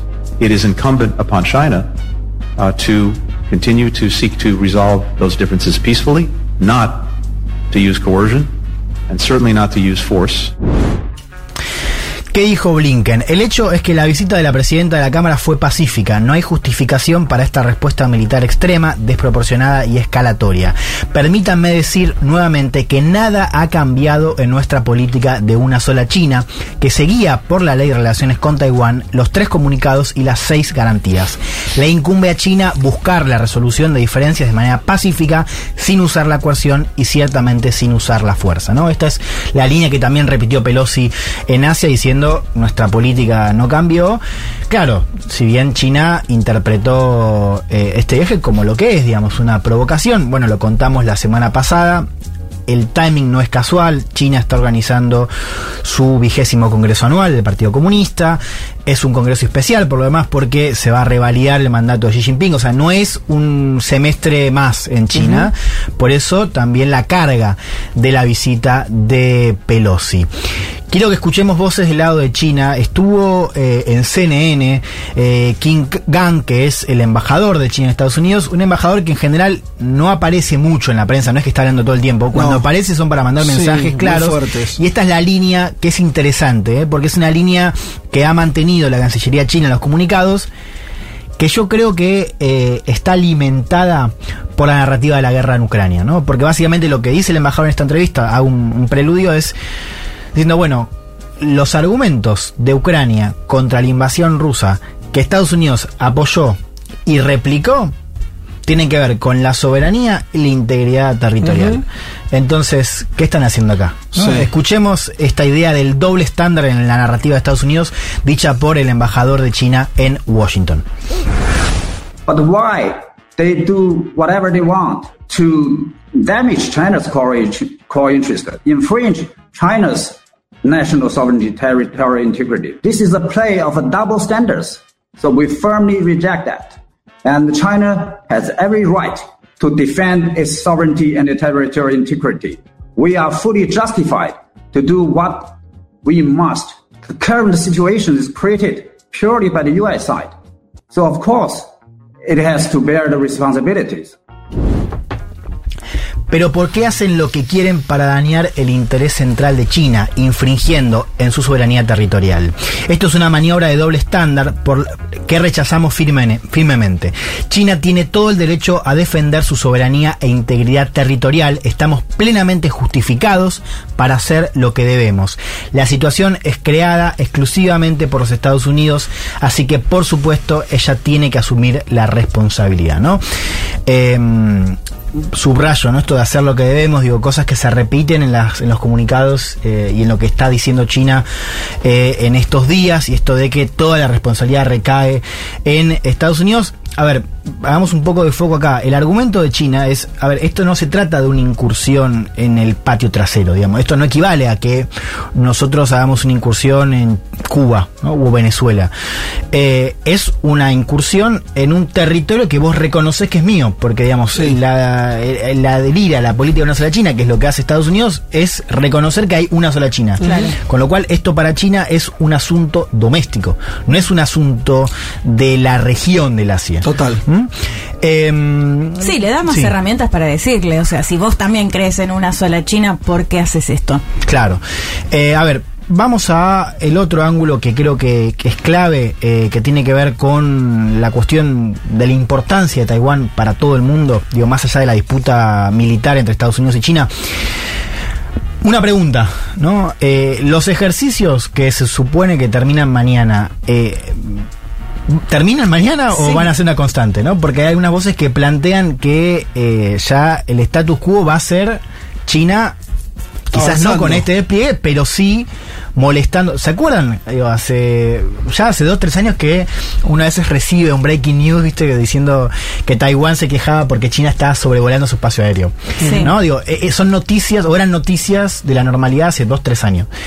Yo creo que hoy la normalidad va a ser eso intensificado. O sea, no solamente eh, aviones que sobrepasen el espacio aéreo, sino buques, misiles, ¿no? Entonces yo creo que este es un ángulo para pensar más a largo plazo, a mediano plazo, digamos. Bueno, que los a- ejercicios, si bien eh, no a esta escala, van a seguir. Sí, ayer que lo entrevistábamos a Jorge Malena, que se especializa en China, él nos decía que claramente cree que esto se va a prolongar. Y por otro lado, también una mojada de oreja a Japón. Digo, estos misiles que Japón dice que cayeron en un territorio que además también hay polémica acerca de quién le corresponde, no fue que pifiaron en No, dónde enviar esos misiles, sino que claramente fue una mojada de oreja también a Japón. Sí. Y me parece que ahí también ya se empiezan a correr más los límites de, de cómo están jugando todos con fuego. Déjame complementar eso eh, que viene a pelo, que es eh, que China tenía agendada una reunión eh, a nivel de cancilleres Sí. con Japón y la canceló. Digamos, ¿no? O sea, ya vemos que es una visita que claramente eh, afecta no solamente a Taiwán, sino a los aliados de Estados Unidos, que de todos modos tienen que seguir teniendo buen vínculo con China. Tema clave, la cuestión del bloqueo de los puertos. Por eso yo hablaba de escenario de simulación más de bloqueo que de invasión. Y acá empezamos a entender la importancia de Taiwán. A ver, Taiwán es un hub tecnológico que produce, atención a esta cifra, el 64% de los semiconductores globales o chips. Que así dicho parece algo como si fuese una cosa más, pero Sí. es bastante importante. Total, Porque clave. los de hecho, el libro de Actis y Creos lo recorre bastante bien. Eh, vitales para autos, para drones, para compus, para celulares, para electrodomésticos. O sea, es una materia prima vital para toda la industria tecnológica global. ¿No? Entonces ya que Taiwán produzca el 60% de todo el mundo, digo, ya es bastante importante, porque además no es producir, qué sé yo, eh, chapa, ¿no? Digo, Mm. eh, ¿Por qué? Porque requiere un nivel de sofisticación, un nivel de know-how, un nivel de inversión que no tienen todos los países. Y por algo concentra a esa cantidad de. eh, eh, o sea que dos de cada tres chips del mundo se fabriquen en, eh, solamente en Taiwán, te habla de esa especialización. Sí, sí. Porque si no, ya otros países lo hubieran desarrollado más intensamente, imagino. A eso le sumás, a le sumás la producción de chips, agregarle el tema del espacio marítimo. Que eh, el ese estrecho. corredor- el estrecho. Ese corredor también para una cantidad de Sí. porcentaje de los buques eh, Claro, que comerciales por del ahora no tuviste en estos días una gran disrupción, No. si bien se, hubo algunos em, reacomodamientos, vuelos cancelados, etcétera. Ahora, si este escenario se prolonga en el tiempo, Claro. atención porque acá estás ante las puertas de otra crisis de suministro global. De hecho pasa gas natural también por ahí, o sea, digo, como para sumar un poquito más de presión. Entonces, abramos un poco el lente. Pensemos en de suministro. Tuviste la de la pandemia. Ya antes igual venías con problemas de disrupciones. Se le agregó la pandemia, guerra en Europa, crisis en Taiwán. La traducción inmediata es inflación en todos los países del primer mundo, digo, tapa New York Times. Pero digo, si lo pensás en estructural es bastante más grande. Y acá yo apostaría, digo, no se puede apostar a, a- a qué, a aposta. narrativa. No, no, pero digo, me encantaría jugar a esto, digamos, que es así como ahora todos estamos hablando de energía y de cómo reemplazar energía, les aseguro que en un par de meses más o en un año vamos a estar hablando de cómo reemplazar los semiconductores de Sí, Taiwán, sí, digamos, sí, ¿no? sí. Que eso, Estados Unidos, eh, bueno, Por Europa parte en de general, Occidente. por parte de Occidente. Y acá está el truco. Esto lo, lo plantea bien el libro de Actis y Kraus. China ya se adelantó a reemplazar los semiconductores. China también importaba mucho de Taiwán. O sea, la, la gran empresa de Taiwán, eh, que es, o sea, es una empresa gigante, eh, TMCS creo que es. TSMC. T- ahí está. ¿De vuelta cómo es? TSMC. Ahí está, siempre me confundo de sigla. Bueno, esa es la gran empresa de Taiwán de semiconductores, que la usaba China. 54 puntos tiene de todo lo que decías vos. El 50% del mundo. Bien. Claro. Es de esa sola empresa. Sí. Síganme acá para entender Sí. hasta, hasta, hasta medio, eh, medio el colmo. Ah, no colmo, pero eh, curioso o paradójico. Con Trump, cuando con toda la avanzada Huawei, una de las de los coletazos es que básicamente Estados Unidos le impone a Taiwán y a esa empresa dejar de comerciar con China. Lo cual para China, o de- dejar de, de, de darles semiconductores como les daba antes, ¿no? En el marco de la disputa con Huawei, ¿no? Eh, disputa, por supuesto, estructural tecnológica. China ante eso termina tomando una decisión de reemplazar, de acelerar el reemplazo de semiconductores, que como les decía es bastante complejo. Entonces, eso hizo que China hoy ante esta situación esté mejor parada, en el sentido de que mejor parada en términos de reemplazo, ¿eh? no me refiero Claro. a, a- a- a medición de fuerza. Entonces, ahora Estados Unidos va a tener que hacer lo que hizo China hace dos años, que es empezar a buscar fuentes alternativas de semiconductores. Eso deriva de una decisión de Estados Unidos también, de es, que es básicamente acelerar la disputa en torno a Taiwán. Así que ojo a este tema que va a ser clave, ¿no? Y que tiene que ver con eh, la cuestión tecnológica, que es, te diría, la más importante para seguir a largo plazo. Y hay otro posible ganador que es Corea del Sur. Porque el te- sacando a Taiwán, Mm. sacando a China, El que viene es Corea del Sur en la próxima. con de- Samsung. Claro, el productor es. Samsung. Y tiene el 17%, tiene bastante más que la siguiente taiwanesa, 17%. O sea, Mirá. ojo con eso, porque Corea del Sur en este plano puede ser un probable ganador. Y Sí. también estuvo en Corea, ¿no? Estuvo, ahí, Estuvo- generó un estuvo- poquito no, de polémica. no, Pole- estuvo muy- Pelosi. no, no fue muy bien recibida Pelosi en Corea, en Corea pero estuvo. ¿Por qué? No, porque, a ver, eh, dicen que hay una animosidad mayor, digo, por el, por el caso de Pelosi con este nuevo gobierno de Corea, digo, Ajá. por las posturas de, de Pelosi en el pasado. Yo creo que hay un lente para pensar toda esta gira que es. Me estás trayendo quilombo a- Claro. al barrio, digamos. Claro, ¿no? O sea, sí. todo bien, yo estoy con vos, pero, ¿viste? Sí, sí. Yo creo que eso influyó Sí, en, no- en cada uno de los destinos. No necesitamos que Kim Jong-un vuelva a decir que tiene ¿no? sus armas Eh, nucleares dispuestas. Sí, yo pensé incluso los propios taiwaneses. Bueno, no, sí. me, no me arriesgo porque no conozco nada de, de la política interna taiwanesa, pero un cálculo simple, digo, si vos venías a una situación tensa con, con alguien, digo, Taiwán no tiene chance de competencia militar, sabemos, digo, Mm. si China acelera, bueno. Eh, Bueno, el tema es que ahí es la, histo- la gran historia es que Estados Unidos tiene que defenderlo. Digo, Claro, eh, no, es, no es Taiwán, a lo que es voy Taiwán es- con Estados claro, Unidos. A lo que voy es, ¿qué, qué interés taiwanés acá se vio fortalecido? Es la pregunta, Y ¿no? depende, la, la dura te va a decir que eh, básicamente están no ser Ucrania, dicho en una sola Claro. línea, Claro. ¿no? Que es eh, en Ucrania hay un involucramiento indirecto, eh, Taiwán, el ala dura, digamos, del gobierno o, o del establishment cree que Estados Unidos tiene que hacer más para defenderla, ¿no? Eh, y eh, si quieres la ala blanda, o al menos los que lo ven con más surpresa, dicen, bueno, esto nos va a traer más problemas, ¿no? Claro. Eh, Pero sobre- perdón, Ucrania sí. es más parecido a Ucrania hoy, donde vos tenés eh, ese rodeo. Eh, la- recordemos que la previa de la, de la invasión, y de hecho nadie creía que Rusia iba a invadir, lo que había era ejercicios militares en la frontera de Rusia con Ucrania. Y Rusia Sí. diciendo, che, necesitamos que Occidente nos dé garantía de que Claro. esto no Sí. se va- Si no, puede haber problemas. Ellos no hablaban de que iban a invadir, de hecho. Decían, bueno, No, sí, no, pero- de, hecho lo negaban bueno, cuando por eso. Estados Sí, Unidos pero lo que voy a es, iba durante meses, Sí. meses, moviendo, se iba conociendo que había más militares y soldados rusos en, en- en zonas fronterizas, que se movían tanques, que no sé qué.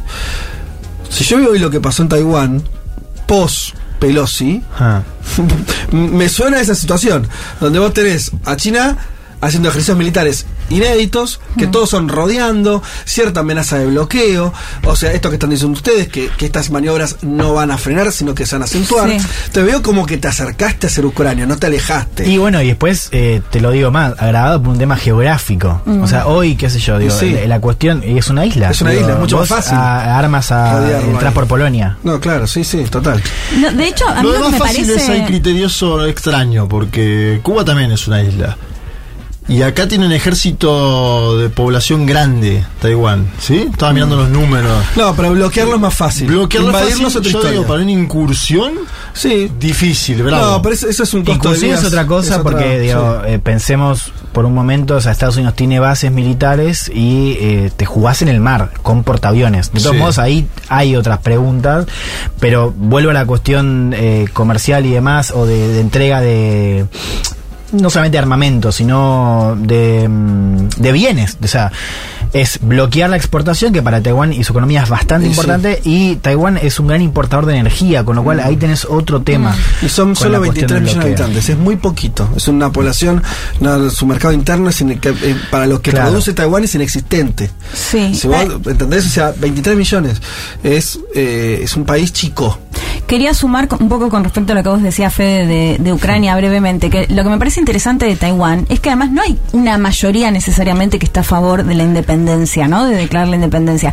Si bien la presidenta actual sí es independencia, la gran- o sea, g- gran porcentaje lo que quería era mantener... Mantener este status Status quo. Sí, entonces digo, ¿cómo eh, esta visita de Pelosi posiblemente va a perjudicar de forma muy grande a eh, Taiwán? Porque lo que sostienen varios es que China ahora sí va por la reunificación. Ahí va.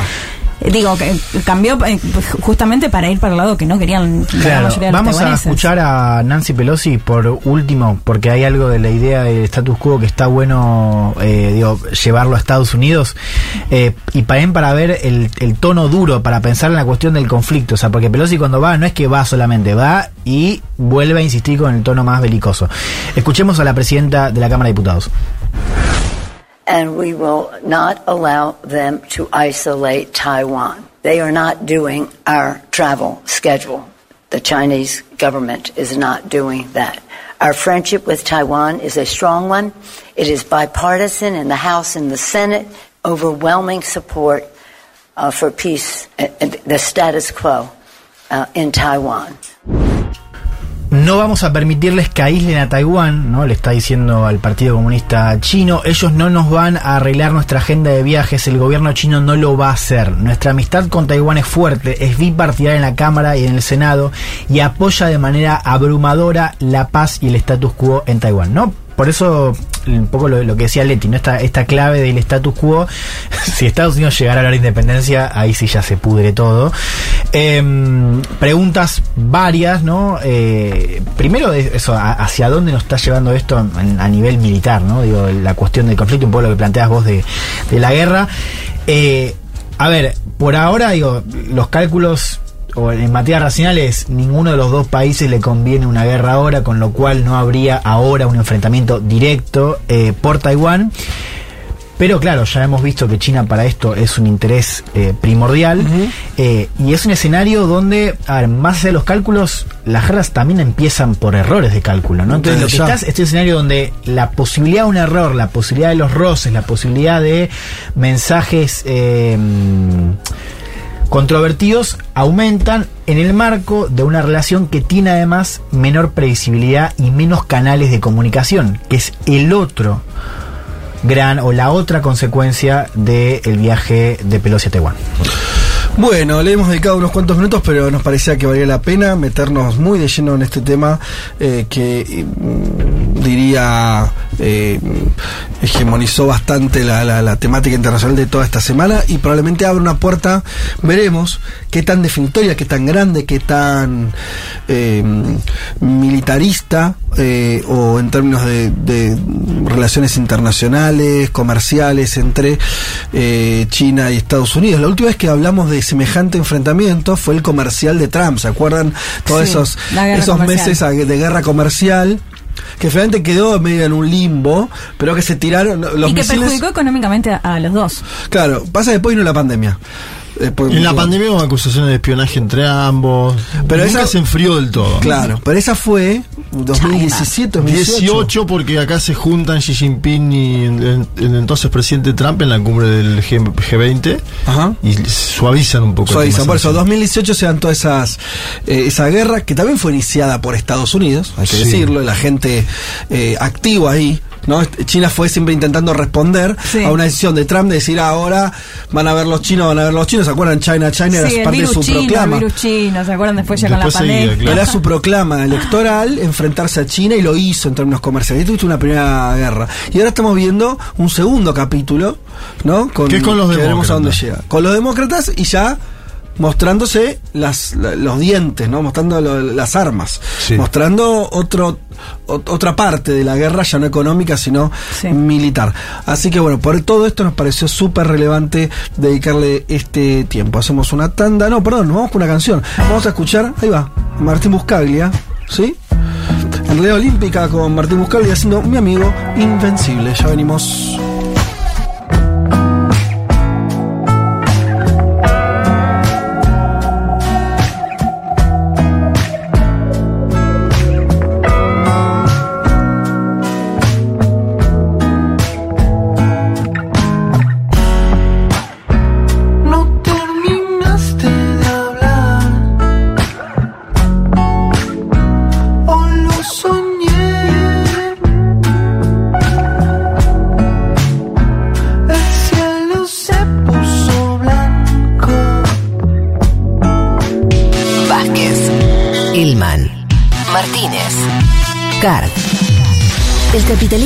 No es eterno. Pero qué largo se está haciendo, ¿no? Un mundo de sensaciones.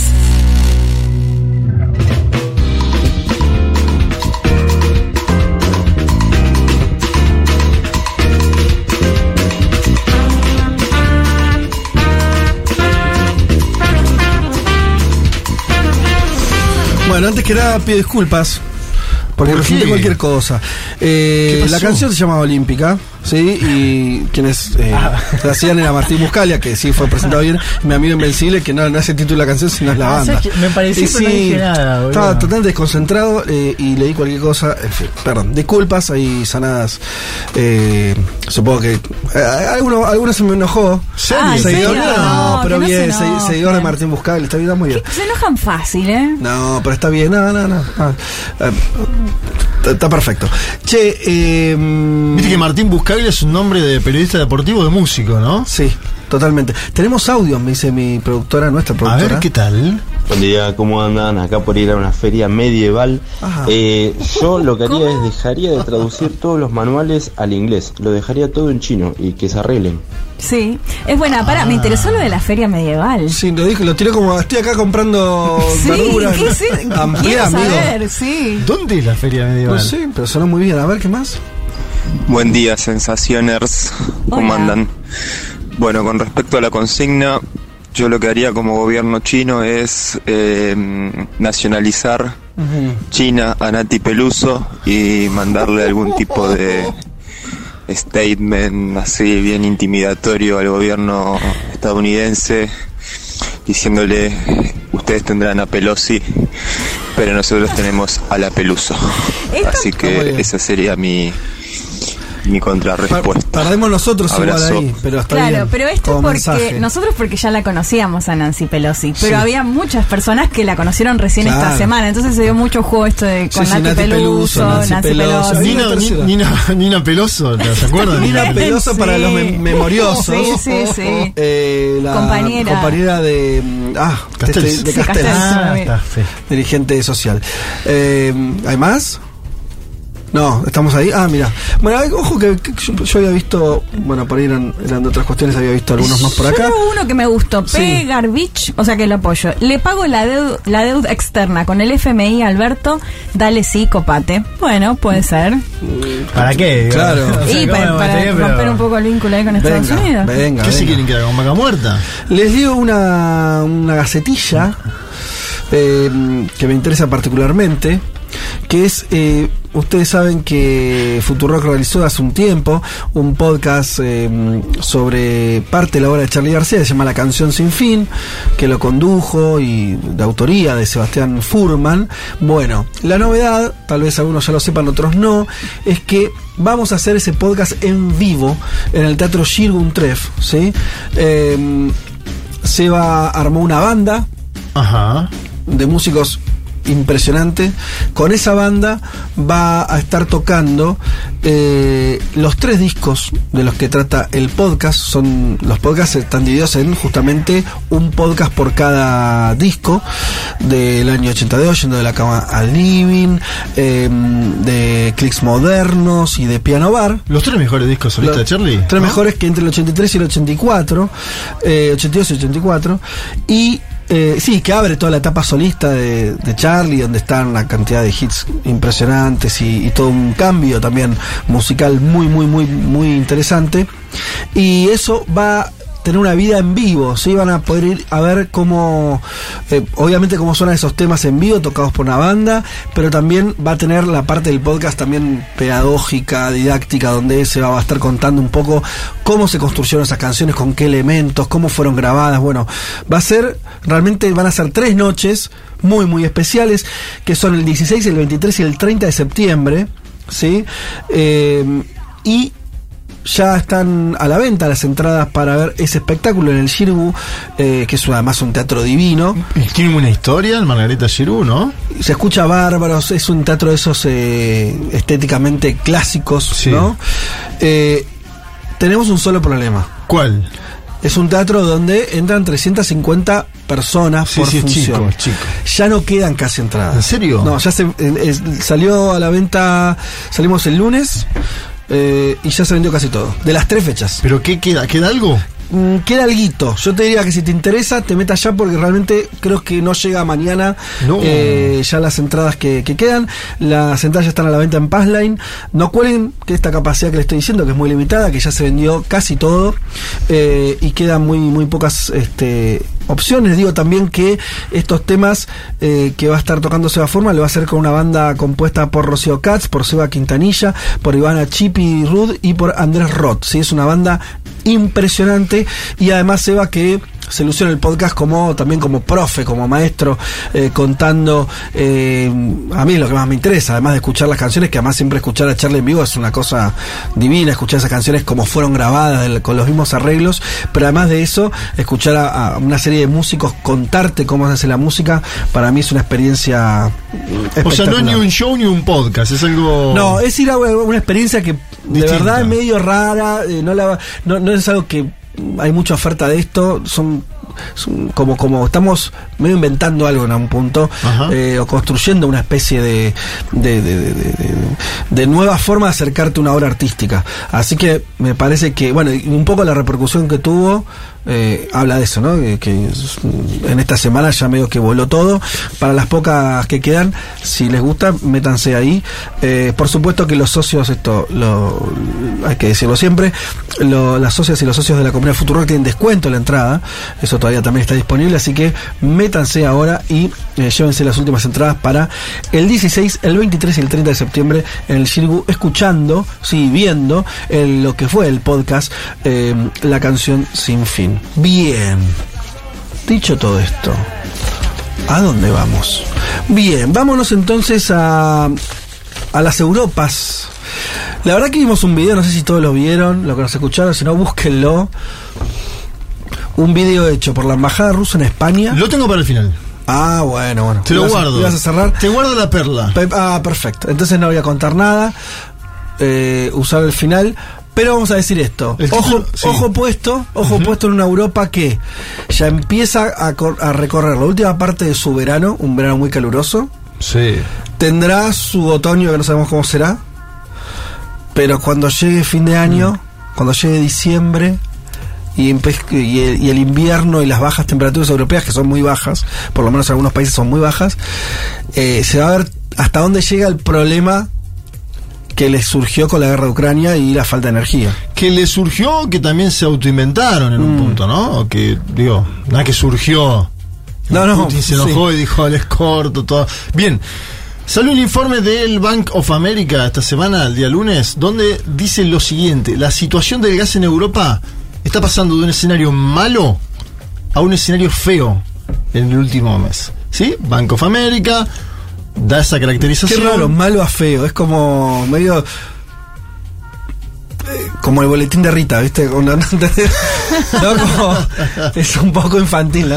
Estaba mal, la situación está fea. Bueno, Bueno, pero feo- es descriptivo, es descriptivo. Feo siempre peor Garpa. que malo, ¿no? Sí. Aparentemente. Bien, los países de la Unión Europea firmaron la semana pasada en Bruselas un acuerdo donde los Estados miembros se comprometen a bajar el consumo energético en los próximos ocho meses Mm. para tener cierto stock en caso de que existan cortes de suministro durante el invierno. Fíjense, Alemania, ¿no? La locomotora de la Unión Europea es uno de los países más dependientes del gas que viene de Moscú.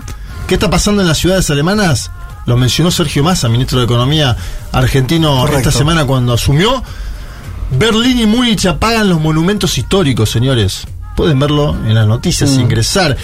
En Múnich, por ejemplo, se van a apagar semáforos en zonas, en momentos, mejor dicho, donde no haya gran circulación. Otro dato que da cuenta del escenario. Pará, pero eso en Alemania es un problema porque vieron ese video que circula ahora de que Sí. eh, los alemanes no cruzan. Pa- yo aunque eso no también, confieso, ¿eh? Claro, eh, aunque no pasen autos, no cruzan porque el, se- el semáforo no se los indica. Le sacás el semáforo a esa gente que. ¿Qué hace, boludo? Vamos No, a ver qué pasa.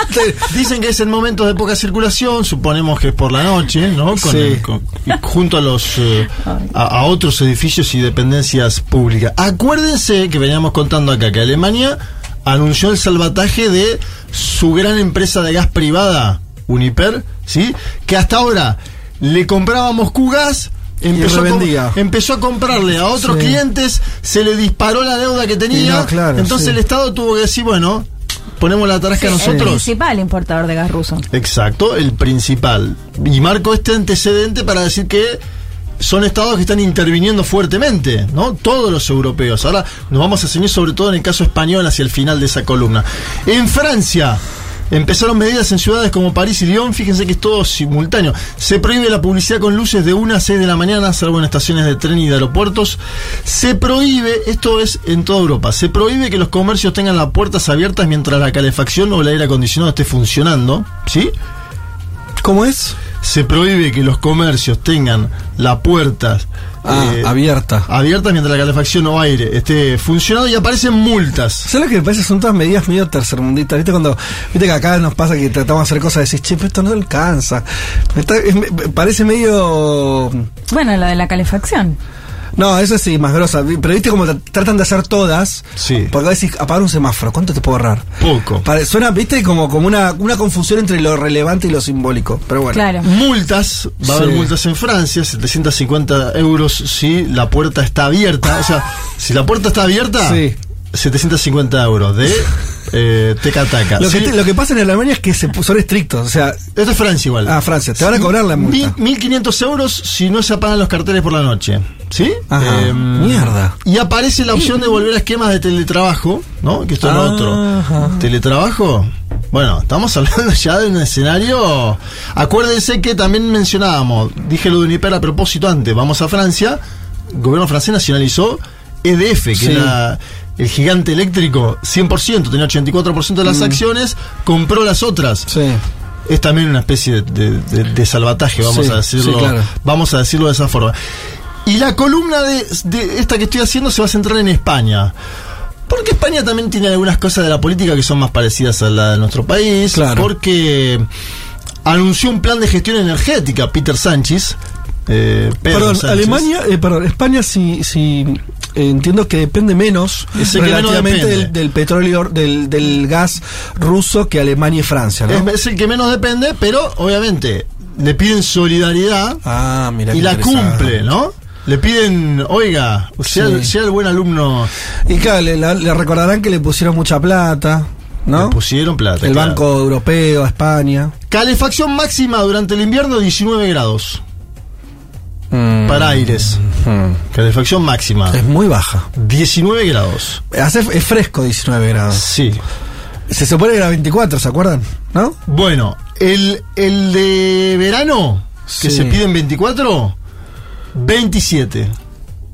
¿Vos querés prender aire acondicionado en Hace- verano? Es calor eso. Te cagas de calor con 25. Bueno, pero te afuera hace, afuera hace 35. No, claro, sí, Y sí. Si no prende el aire Sí, acondicionado. pero que casi 30 dentro de tu casa igual es un montón. 27 grados. Por eso digo, es Europa esto, ¿eh? Sí, sí. Es el primer mundo. Y en el medio de todo esto, no sé, esto seguro que lo vieron, pero quería traer este audio primero porque es un audio que va a quedar en la historia. Pedro Sánchez dice, no llevo corbata. Mm. A ver, escuchemos. en una tarea que es de todos, porque ahorrar energía es prioritario, es una tarea de todos y va en línea con lo que están haciendo otros países europeos. Sí me gustaría que vieran, en fin, no llevo corbata, eso significa que podemos todos también ahorrar desde el punto de vista energético y he pedido pues a los ministros y ministras y a todos los responsables públicos me gustaría también y al sector privado eh, si aún no lo ha hecho que cuando no sea necesario pues que no utilicen la corbata porque así también estaremos haciendo frente al ahorro energético que tan necesario es en nuestro país. No, no, no entendí. Me acuerdo cómo cargaban a Hugo Chávez en Pero ¿cuál América la- Latina cuando... Y que supuestamente, si vos no tenés corbata, estás con menos calor y no Ah. prendes el aire acondicionado, ¿no? Ah, yo pensé que era para Ah, lavar, no sé, la flashé por otro lado. Ah, pero es una indirecta. Ese es como algo. Bueno, que Vos tenés la corbata, que salga con remera. tenés calor Sí. y prendes el aire. Entonces dice, saquemos la corbata, tengo acá el cuellito. Aparte lo hace medio, sabe Peter que tiene un sex appeal en un segmento. Ay, las mujeres. vuelve locos. Y la- claro, algunas mujeres que le gusta. Pedro No, Sánchez mujeres, se- no. O, ¿Cómo?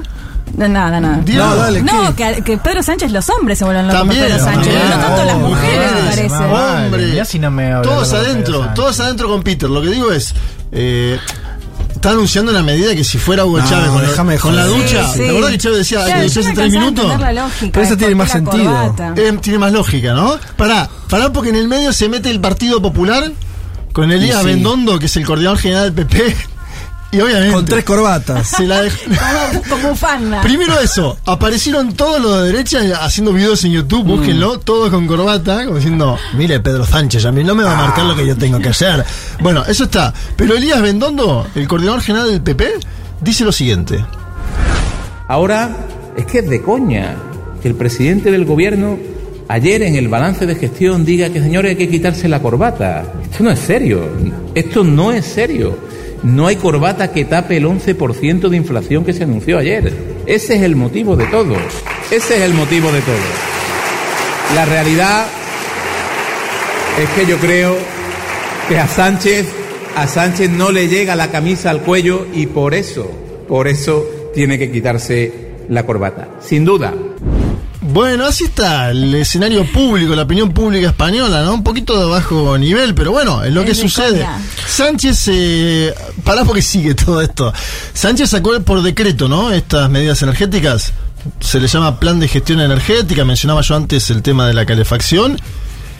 Y ya consciente de alguna posición distante en algunos segmentos de la derecha, por ahí este hombre que habló, habló más a título personal, porque luego después voy a mostrar la opinión del eh, presidente del Partido Popular, secretario general, Feyó, hombre de Galicia, que está un poco más afín a las medidas de Sánchez en general. Pero Sánchez dice, eh, Europa nos pide un esfuerzo, lo que decías vos, Fede, eh, nosotros no tenemos tanto problema, pero Europa nos pide un esfuerzo, nosotros lo vamos a cumplir. Y ojo, dice, esto es un decreto ley para toda España. La ley en España se cumple y la van a tener que cumplir todas las comunidades autónomas, Ajá. anticipándose a algo que te voy a contar ahora. Pedro Sánchez. Huyamos de cualquier comportamiento egoísta, unila- unilateral e insolidario. Europa nos está pidiendo un esfuerzo de solidaridad, de responsabilidad, y esto es un real decreto ley, y por tanto la ley en España se cumple. Bien, ¿a quién le habla Peter Sánchez? ¿A quién? A la Comunidad de Madrid. Claro. ¿Te acordás que Gobernada cuando- por el PP. Gobernada por Isabel Díaz Ayuso, una ficha de derecha dentro del Partido Popular. Si el Partido Popular es de derecha, Sí. es la ficha a la derecha de la conducción del Partido Popular. ¿Y ella dijo? Ella tuiteó. Ah, La Comunidad de Madrid no se apaga, instantáneamente. claro. Instantáneamente. Claro, a mí me hacía acordar a la... ¿Te acuerdas en la pandemia? Sí, sí, cuando Buenos Aires empezó a tener como sus diferencias, decís. Bueno, acá en la ciudad autónoma de Buenos Sí. Aires sucedió eso. Ojalá no suceda en caso de que haya que tomar medidas, porque el- si el ministro entrante Sergio Massa habla de Europa y de la energía, es por algo también, ¿no? Se van a tomar medidas, ya se están tomando y demás. Espe- Claro. Esperemos, No. esperemos que no haya ese debate público que está sucediendo, pero puede pasar, ¿no? Dijo Ayuso, la comunidad de Madrid no se apaga y a mí me hace acordar, acuérdense a la pandemia, que en la pandemia Sánchez anunció medidas de limitación de movimiento Sí. y Díaz Ayuso dijo que abran los bares. ¿Se- ¿Se acuerdan de eso? Salía corriendo por las escalinatas pidiendo libertad. Madrid de cañas, decía Díaz Ayuso, ¿no? Y con esa campaña ganó la elección a Pablo Iglesias, acuérdense también, ¿eh? Total. Hubo elecciones anticipadas con esa campaña libertaria, entre comillas, muchas comillas. Sí, y esto, bueno, está bien, ahí también te juegas la vida en algún punto, pandemia y demás, pero acá va a ser duro el invierno, ¿eh? También. Quiere decir, hay que ver qué pasa, la actitud. O sea, ahora Alemania, eh, perdón, Europa va a apostar muchísimo. Sí. Yo creo que está la cuestión residencial que va a ser un tema, Bueno, eso Alemania es la gran preocupación que tiene. pero, pará, está lo residencial Sí. y está lo económico. Ajá. Entonces, lo residencial impacta la opinión pública y demás. Ahora, el problema de Europa me parece que va a estar más puesto en si van a tener energía para funcionar. Porque son países industrializados, eso significa que usan un montón de energía, mucha más energía que nosotros. Porque tienen más empresas. Tienen empresas con mayor nivel de capitalización, con mayor, con máquinas más sofisticadas. Eso, eso todo es más energía, más energía. Entonces, me parece que va, a- va a tener eh, un problema, te diría, por lo menos tan grave como el de la calefacción de las personas. Yo creo que el gran problema lo tiene Scholz y que el problema ahí tenés, que hay un amesetamiento de la industria, eso también te puede llevar a tener que hacer cortes en las propias casas, que era lo que yo te Claro. mencionaba antes, ¿sí? Porque es dos más dos. Hay recesión económica, tenés que hacer el corte en el sector doméstico, la población se te enoja, Sí. porque seis horas por día por ahí no tiene Pero si lo haces en la industria, eh, generas desempleo, ponele, ¿me entendés? Eh, Exacto. eh, y- A- y, algo- problema de ingresos. Alguien, alguien va a tener que pagar Sí. ese, ¿no? Sí. Ese plato, que es un plato que Europa se autoimpuso, ¿eh? Porque es el plato de decirle no a Putin y decirle no, no te voy a comprar más en estos términos. Bien. Osorio, que es vicepresidente de la Comunidad Autónoma de Madrid, el, el hombre 2 de Díaz Ayuso, se escandalizó con esto, con las medidas de Sánchez. Dijo lo siguiente. La Gran Vía apagada entera a las 10 de la noche. No me lo puedo imaginar. La Comunidad de Madrid, dentro de su ámbito de competencias, evidentemente no lo va a aplicar. Bien, ahí estaba. Me parecía bueno traerlo como diciendo, "Ah, ¿cómo, es- ¿cómo vamos a pagar la Gran Vía a las 10 de la noche? Están todos locos. Bueno, hay un segmento de la población que piensa así, ¿no? Eh, no me importa lo que diga el gobierno, voy a gestionar a mi manera. Me parece a mí que es bastante mezquino, pero que también expresa otra intención política, futuro, el cambio de gobierno, Sí, sí, la sí. necesidad de avanzar por ir en una alianza con Vox. Feijóo, que es el titular del PP, y me parece que esto hay que marcarlo, decía hace apenas dos semanas que él quería pactar una, una baja en la energía y sobre todo en el alumbrado eléctrico. Feijóo no es un hombre cualquiera, gobernó mucho tiempo Galicia y ahora es el titular del PP. Vamos a escuchar un segundo sus palabras. Por tanto, me parece bien los planes de ahorro energético que señalan límites para activar los aires acondicionados y límites para activar en invierno la calefacción. Debemos de bajar el consumo energético innecesario. Debemos de pactar con los ayuntamientos un ahorro en alumbrado eléctrico nocturno para prepararnos ante eventualidades, cortes o disminuciones de energía. Bien, ahí estaba, número 2 de la... No, número 2 no, número 1 del Partido Popular. Un hombre que es más centrado que Díaz Ayuso, ¿no? Esto lo pongo también para ver hacia dónde va el Partido Popular Español. Habrá elecciones más adelante. Eh, el Partido Popular habrá que ver si coordina con Vox, ¿no? Se imagina un gobierno con Vox. A mí me cuesta que Feijóo encabece un gobierno con Vox, pero bueno, por ahí muestra una amplitud más grande. Me imagino más ahí en un liderazgo como el de Díaz Ayuso, por ejemplo, gobernando con Vox, una cosa de mayor comodidad ideológica, si querés, Fede. En todo este escenario, y ahora vuelvo con lo que vos empezabas la columna, está bueno ir hacia ahí para debatir un poco esto también. Bueno, aparece Vladimir Putin, ¿no? Sí. Que dice. Yo me imagino, podría ser también Vladimir Putin una video reaction a todas estas declaraciones, ¿no? A un hombre que dice: Voy a dejar de usar corbata para no prender el aire acondicionado. Putin debe estar en Moscú diciendo: No, Claro, no con puedo creer corbata esto. diciendo acá con No la- puedo creer lo que está diciendo. Los, grandes monumentos en Alemania apagados, ¿no? Los grandes monumentos en Alemania, aquellos que va a haber el, el gran turismo, que tienen que ver con la historia de Berlín, por ejemplo, ¿no? Todo eso apagado. Bueno, Son cuestiones que dicen mucho de lo que está pasando. Y este video venenoso de la embajada de Rusia en España, con imágenes a color destacando las ventajas de irse a vivir, de exiliarse directamente. Eh, Sí, en Rusia. Sí, un video que muestra cuestiones culturales, que dice que el gas está barato. Eso, yo hace mucho no veía una mojada de oreja, no sé si comparten con eso, pero Hay mucha mojada de oreja últimamente en la política internacional, Sí. evidentemente. Esta- Arrancamos el programa con una también. Esta es fuerte. Sí. ¿Quieren escuchar un poco? Obvio. A ver. This is Russia. Delicious cuisine. Beautiful women. Cheap gas. Rich history. World famous literature. Unique architecture. Hospitality. Vodka. Economy that can withstand thousands of sanctions. Time to move to Russia. Don't delay. Winter is coming.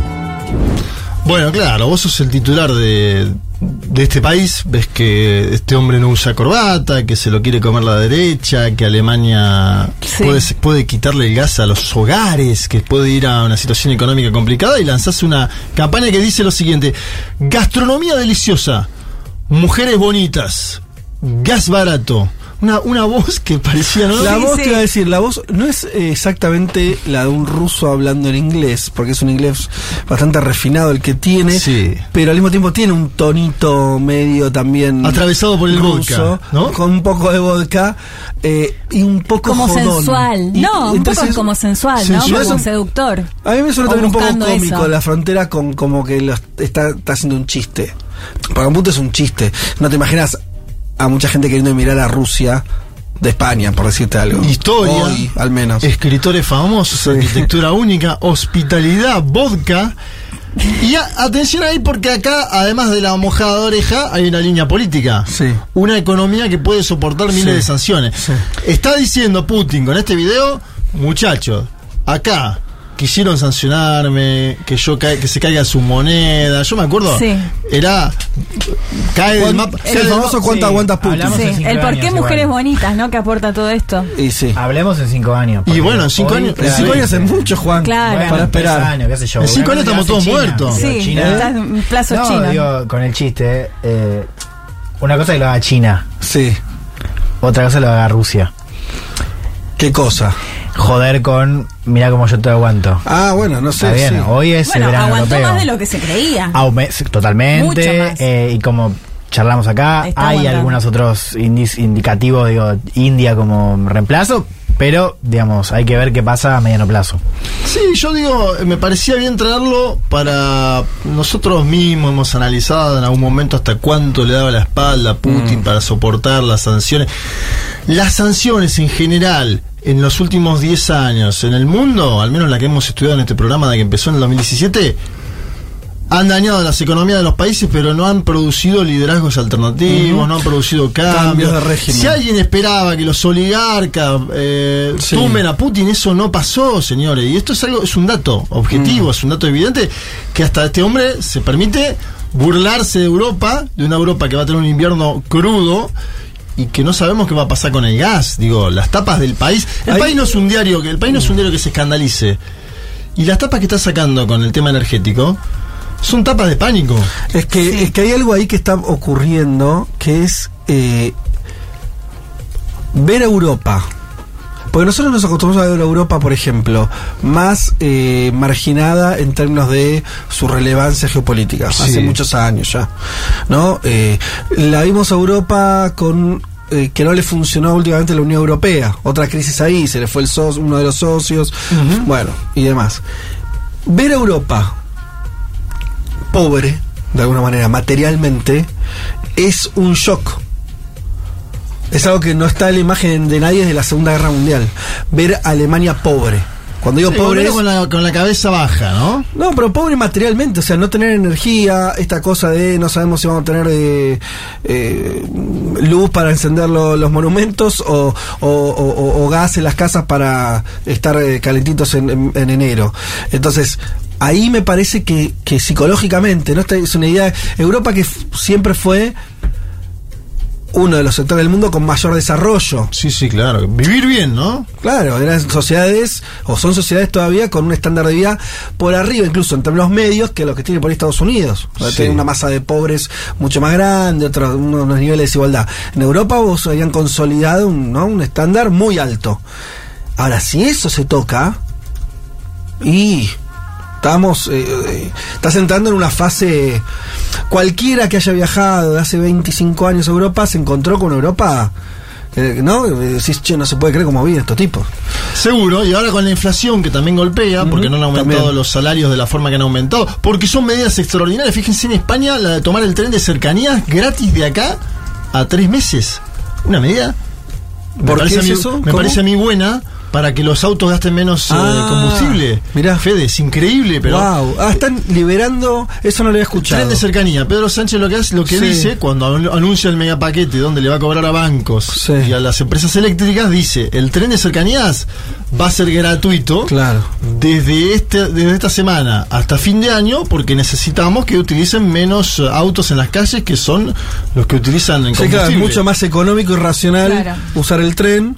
Eh, Entonces libera y lo hace gratuito. Y eso a la vez es para paliar los efectos de la Claro. inflación, una inflación que es muy alta. Todas las últimas eh, entrevistas que vi de Pedro Sánchez se lo ve acongojado por el tema de la inflación. Una cosa, eh, vamos cerrando, ¿no? Sí, sí, Eh, sí. eh, pero estamos hoy bastantes eh, conversadores, pero sacamos ideas.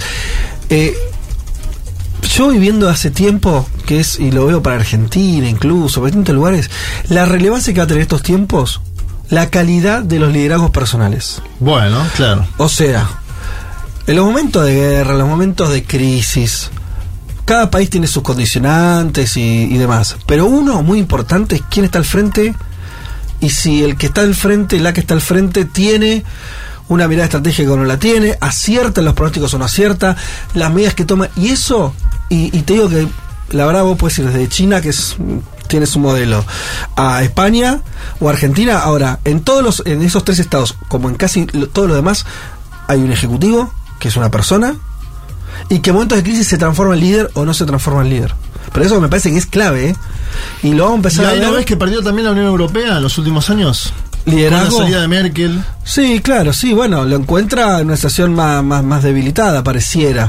Sí, el cambio eh, en el Reino Unido, bueno, hay que ver cómo se acomodan las piezas, pero digo, cada, cada o sea, el gran liderazgo es Macron hoy, ¿no? En, el- la Unión Europea.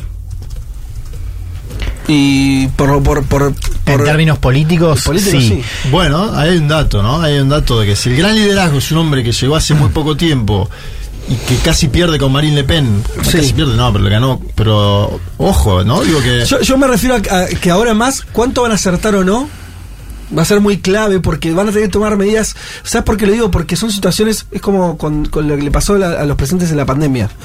Es una situación tan excep- excepcional que no tenés ni, ni hoja de ruta, no tenés, no, che, acá la que hay que hacer es esta, acá mi, mi rumbo ideológico, no, no, acá es jugátela.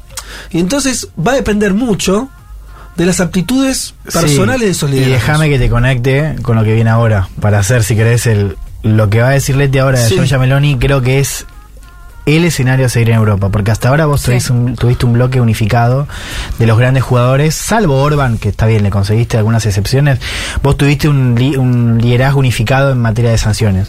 Con Italia como un gran caso también a seguir, porque Italia era tenía un liderazgo político en general cercano a, más cercano a Rusia que el resto, por cuestiones también domésticas de industria y de consumo de energía era bastante sensible, y ahora por primera vez tenés la posibilidad de que Italia se aparte, ¿no? Bien, bueno. Hasta acá entonces la, el, el Winter is Coming para Europa. Vamos a ver cómo lo, lo llevan. Estos, estas meses son de preparación de ese escenario además. Estamos viendo solamente la preparación. Están en el verano ellos. Están Sí, en, la se- fase. que sobre todo se adelantan por el temor a que les corte el suministro, ¿no? Es, eh, esto de tener el 90% de reservas es por sí, que, que tampoco es, digamos, Pero ya no le- está ni ahí claro que eso suceda. No, pero ya- Más ya, allá de que no, no, sí, ya- se redujo, se algunos redujo países se lo cortaron, sí. Sí, sí, ya está eso. Pero puede ser peor. Yo Puede pondría el ojo a peor.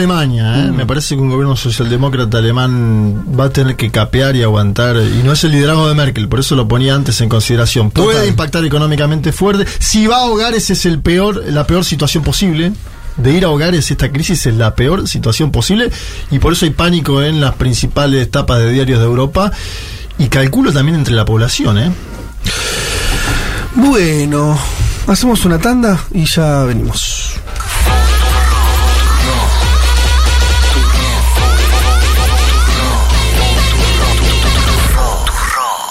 Vázquez, Martínez, Carga. Hasta las 3 de la tarde. Un mundo de sensaciones. Futuro.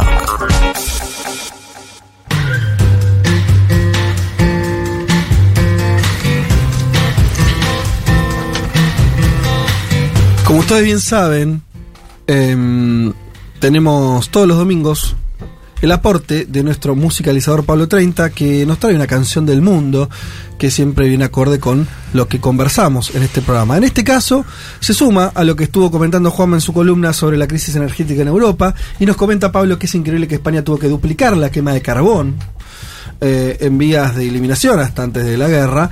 eh, y bueno, como un manotazo de ahogado de la mayoría de los gobiernos de la región que están viendo cómo surfear esta ola que comentamos recién. Es Eh, uno más siglo XX que existe, ¿no? El carbón. Sí, sí, ir al carbón. Volver al carbón. Bueno, también no lo ampliamos, pero Alemania está volviendo también a, discutir el cierre de sus plantas atómicas, algo que muy... re- lo gracioso es que fue hace meses atrás nomás, habían tomado esa decisión, un año atrás, dos, un poquito antes de la pandemia, Eh, y ahora está volviendo para atrás también con eso. Nos propone Pablo.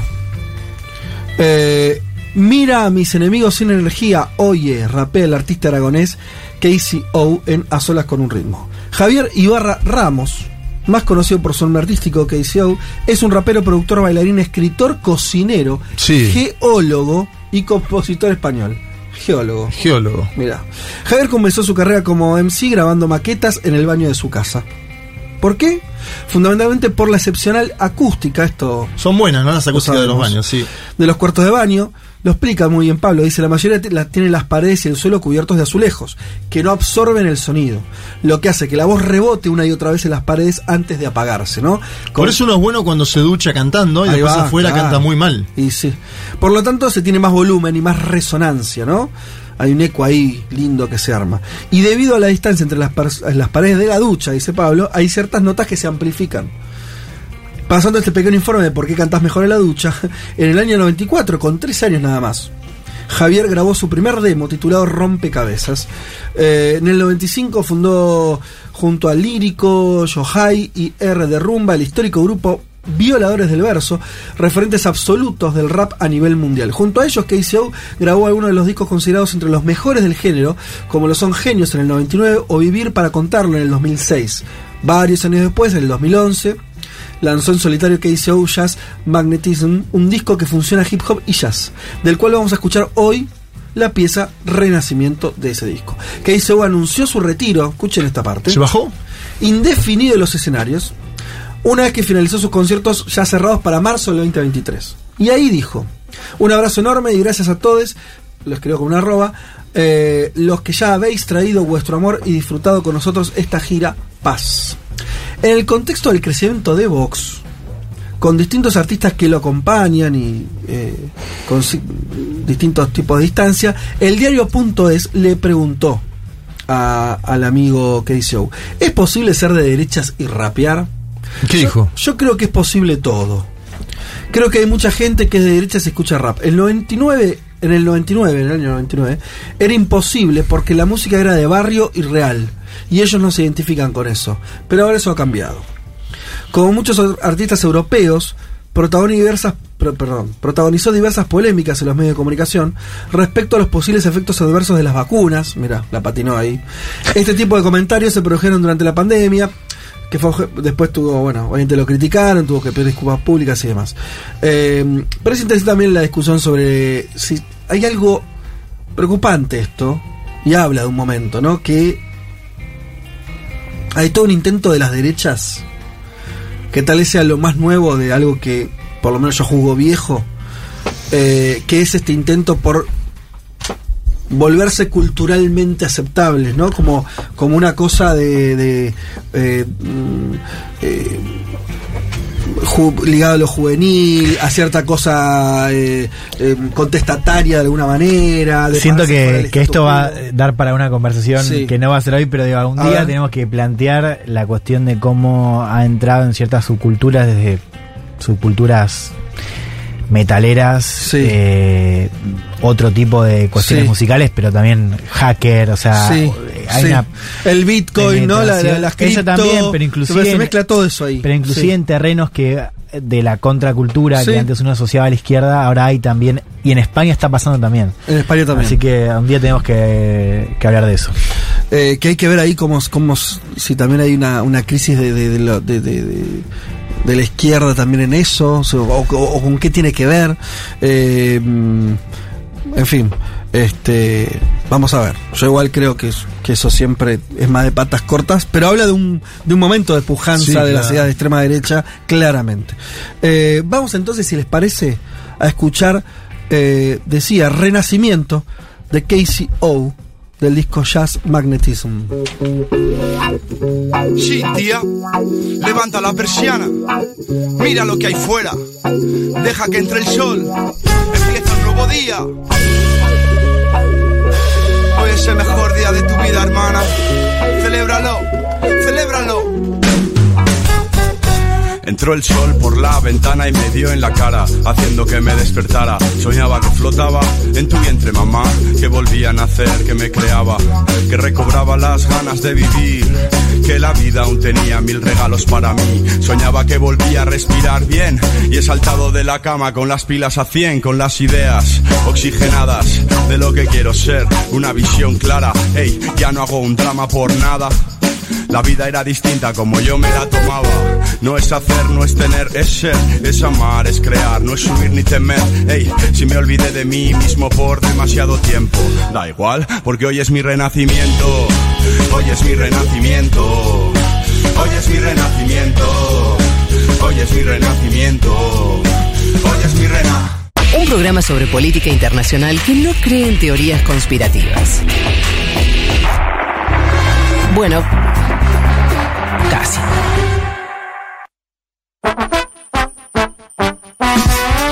Hola gente, el Tony desde Lille. Tema temperatura. Eh, acá la gente anda con 18 grados en la casa, al interior. eh, Esa es la temperatura. En Francia, eh, vos preguntás y mucha gente anda así. Después los 24. Y mirá, yo acá en la casa hasta con 26 ando, pero súper bien, así que en verano. Así que, y lo mismo vos le preguntás a la gente, más o menos lo mismo. Así que no es tan dramático. Y el tema de la corbata, acuérdense, los japoneses cuando después de Fukushima tenían que reducir la- el gasto de energía y empezaron a hacer eso. Abrazo, lo sigo bien eh, siempre. Bueno, bien, me gusta. Sí, Eh, optimista. optimista, sí, totalmente. Y le dio cierta racionalidad. Eh, te- Y digamos, le echaba la corbata, ya que estábamos. No, ¿Para eso- qué tanta pero formalidad? por- a favor Pero vos, por eso. ejemplo, Vázquez, en verano 26 te estarías con calor. Mira, yo tengo un mensaje de mi señora. Sí. Sí. Dice, la corbata te da calor, pedazo de hippie. Como diciendo, viste, yo me pregunté, digo, pero la corbata no entendía, no, sé, no, No, no- pero yo, tam- yo tampoco. no entendía ni el entendía, vínculo. sí. Yo pensé Claro, que era como una cuestión para no lavarla. Es que la verdad, no sé, la corbata, cosa. qué cosa estúpida. Bueno, es algunos saben que dicen que es el último eh, síntoma de ancian regime, o sea, como algo totalmente decorativo Mm. que marca una jerarquía. O sea, que las por algo las corbatas solo sobrevivieron en dos espacios sociales. Los negocios, los altos negocios Sí. y la alta política. Hmm. En ningún lugar más eh, de- social se Sí. utiliza la corbata. No, no quiero, eh, ya hoy estuve un Pero poco tirapostas, pero me la juego a que en 10 años, quizás 5, vuelve como elemento de prenda indie, medio vintage, como que va a haber un revival de la corbata en cierto público que hoy no la usa, Ajá. pero que la va a usar una vez que se extinga de la vestimenta Claro. formal. Ah, ahí- que ya no sea como una cuestión también de formalidad. Claro. Ahí va a volver, bueno, sí. o sea, va a haber un retorno de la corbata, así que hay que invertir Bien. ahora. O, que, o que las mujeres corbatas. los usemos un poco más, me gusta también. Tipo una onda Ernestina Pais. Sí, me gusta. Hola, un mundo. Yo lo que haría como gobierno chino es decir, no entiendo en todos los idiomas posibles y hago lo que quiero, bombardeo lo que quiero cuando quiero. Un beso, Marisa. está bien, está muy bien. Eh, bueno, me gusta que participen así, ¿eh? que manden audios. Está, está muy Sí, lindo. escucharlos, escucharlas. Eh, ¿Qué tenemos? Bueno, vamos a recordar igual, por si alguno nos está agarrando un poco empezados, que eh, hoy estamos regalando dos ejemplares de La disputa por el poder global, China contra Estados Unidos en la crisis de la pandemia, escrito por Esteban Actis y Nicolás Creus y editado por Capital Intelectual. Eh, aprovechamos este momento. Sí. Elman, ¿Yo? ¿querés? As- ¿Ibas a comentar alguna cosa No, del pero libro? ya eh, un poco lo fui comentando. Lo fuiste dije- sí, la, ah. interdependencia, el tema de los chips. em, Desarrolla el tema este de Taiwán, entonces también. Sí, sí, no. O sea, es como muy bueno para entender. eh, ¿Viste? El. el- a- atrás de los iPhones dice pensado en California, diseñado en California, ensamblado en China. ¿no? Eh, detrás de eso está Sí. El nudo Claro, de- claro. del problema que económico, político, ¿no? Eh, tecnológico, la cuestión de la interdependencia entre Estados Unidos y China. Y esta es una de las. Este libro lo, lo explica muy bien. Sí. Eh, tiene también eh, hipótesis vinculadas a la cuestión del conflicto, ¿no? Esto de la, una posible guerra, eh, cómo está parado Estados Unidos, cómo Bien. está parado China. Insisto, se habla de Taiwán como un escenario posible y esto fue antes, o sea, tiene valor Sí. porque fue antes, Claro, digamos, claro. Del, del estallido de, de Taiwán. Hay muchas cosas de la pandemia, ¿no? Este, el su libro está escrito en el primer año de pandemia, con lo cual hay cosas ahí que han envejecido bien y otras que no. Pero para pensar la cuestión estructural y del vínculo Total. entre Estados Unidos y China, eh, es un gran libro. Porque además hay muchas cosas que hay que aprender en etapas así, ¿viste? O sea, hay cosas, obviamente que siempre yo soy de los que cree muchísimo que sirve la historia, Sí. que, hay, que hay que estudiar, y- que no puedes entender la política si no, no sabes historia. Yo creo un poco eso. Sí. Eh, pero al mismo tiempo, em, si bien eso es cierto, también es cierto que hay momentos donde se acumulan novedades, ¿no? O, eh, eh, o cuestiones que vienen pasando hace 10, 15, 20 años y que empiezan a tener un punto de maduración. Bueno, y sí, estamos total. viviendo ese momento. Y eso cambia. Cuando estamos diciendo si Estados Unidos la, la está pegando o no, si esta cosa de Pelosi eh, va hacia un lugar o es Mm. simplemente una provocación, lo que nos estamos preguntando es, ¿Estados Unidos está sacando bien las cuentas de dónde está parado hoy Mm. o está actuando como con, con las cuentas de hace 20 años? Y eso es una pregunta muy pertinente. Claro, que es lo que planteó la semana pasada, ¿no? Digo, Exacto. esta cosa de, de- de cómo Estados Unidos básicamente se, se resigna a perder un.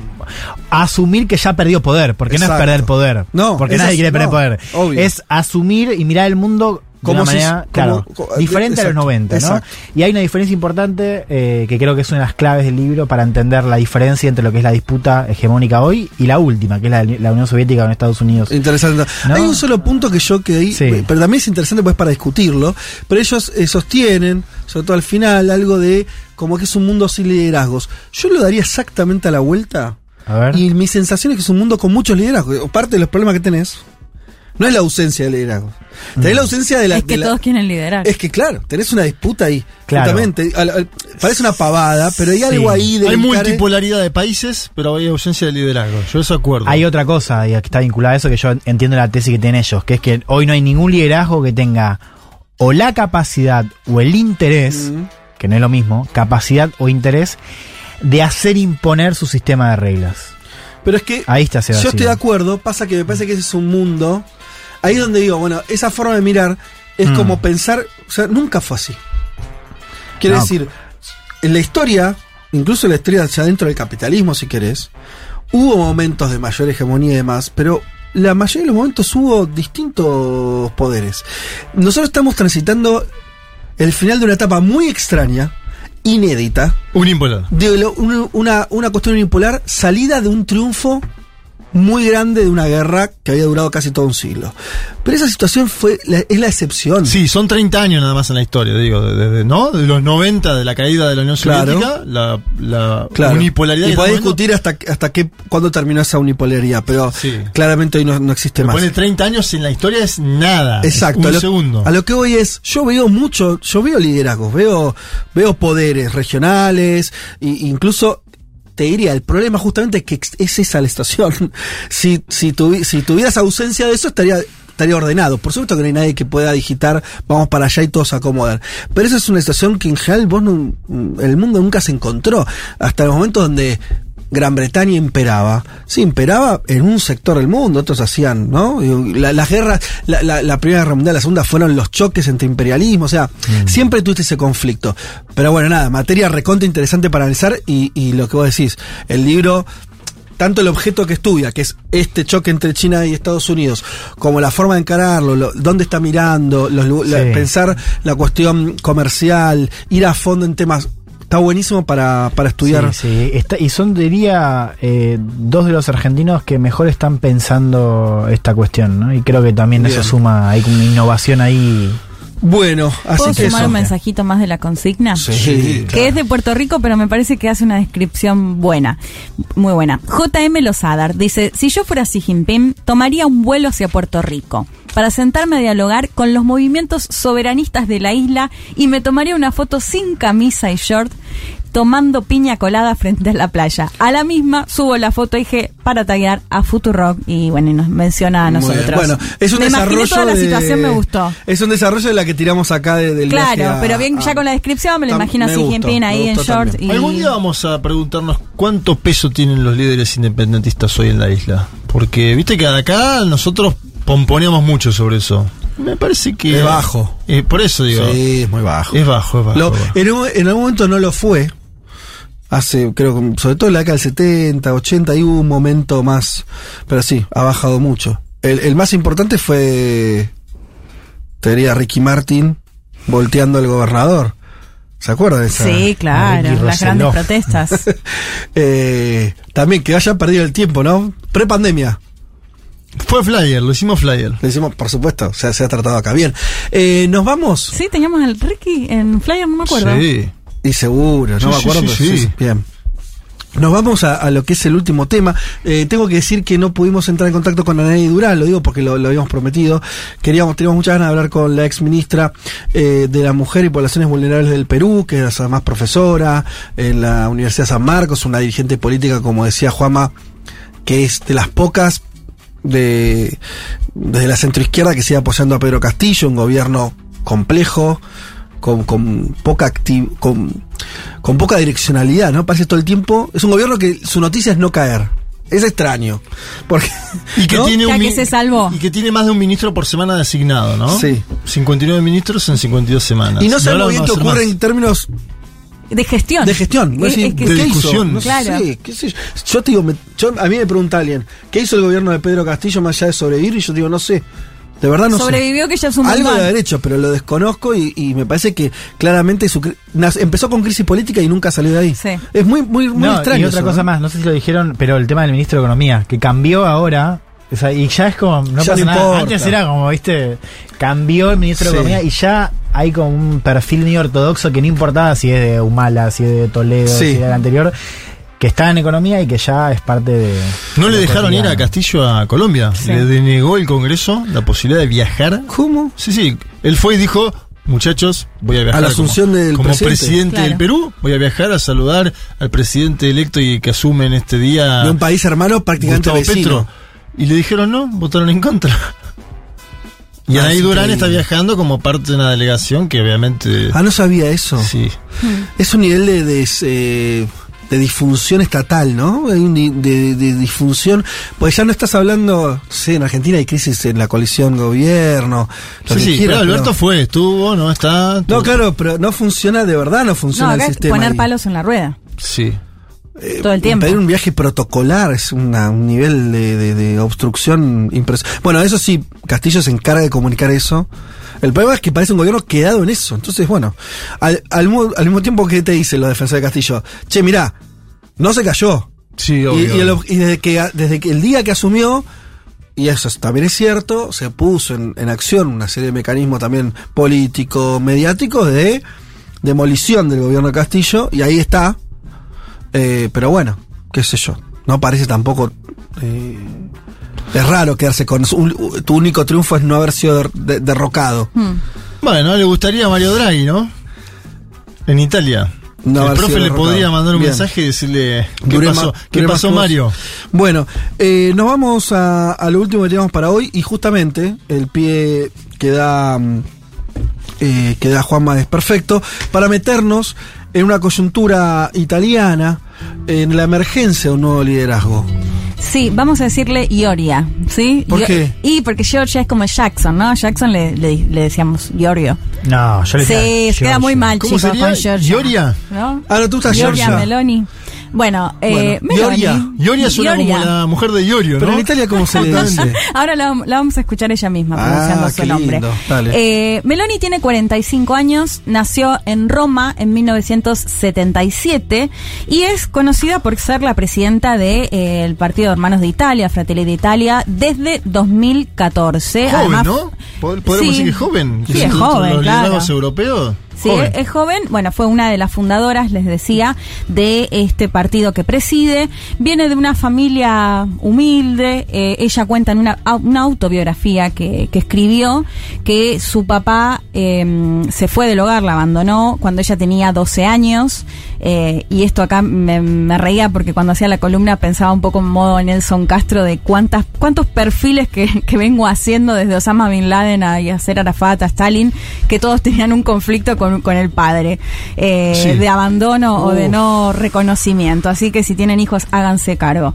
Eh, bueno, como les decía, ella, bueno, en esta biografía que, que leía en base a algunos artículos, algunas eh, situaciones muy particulares, que ella cuenta que, por ejemplo, uno de sus primeros recuerdos de cuando era chica era del fuego, porque en un momento parece que por un accidente junto a su hermana, cuando estaban jugando, terminan prendiendo fuego parte de, de su casa. Después No. otra de las anécdotas que tiene que ver con su padre también, que que la deja en el agua cuando ella no sabía nadar y también eso es uno de sus principales recuerdos. De hecho, cuenta que después aprendió a nadar y que, y que es una buena nadadora en parte justamente por, por estas cuestiones que te quedan un poco de, de la infancia. Eh, fue camarera en Roma en un boliche y eh, ¿saben cuál es la profesión de Meloni? ¿O a qué se dedicó bastante tiempo? Periodismo Ajá. Periodista de eh, bueno de muchos medios afines sobre todo a los partidos en los cuales ella estuvo. Milita desde los 15 años muy eh, gusta la política. muy chica le gusta la política sí.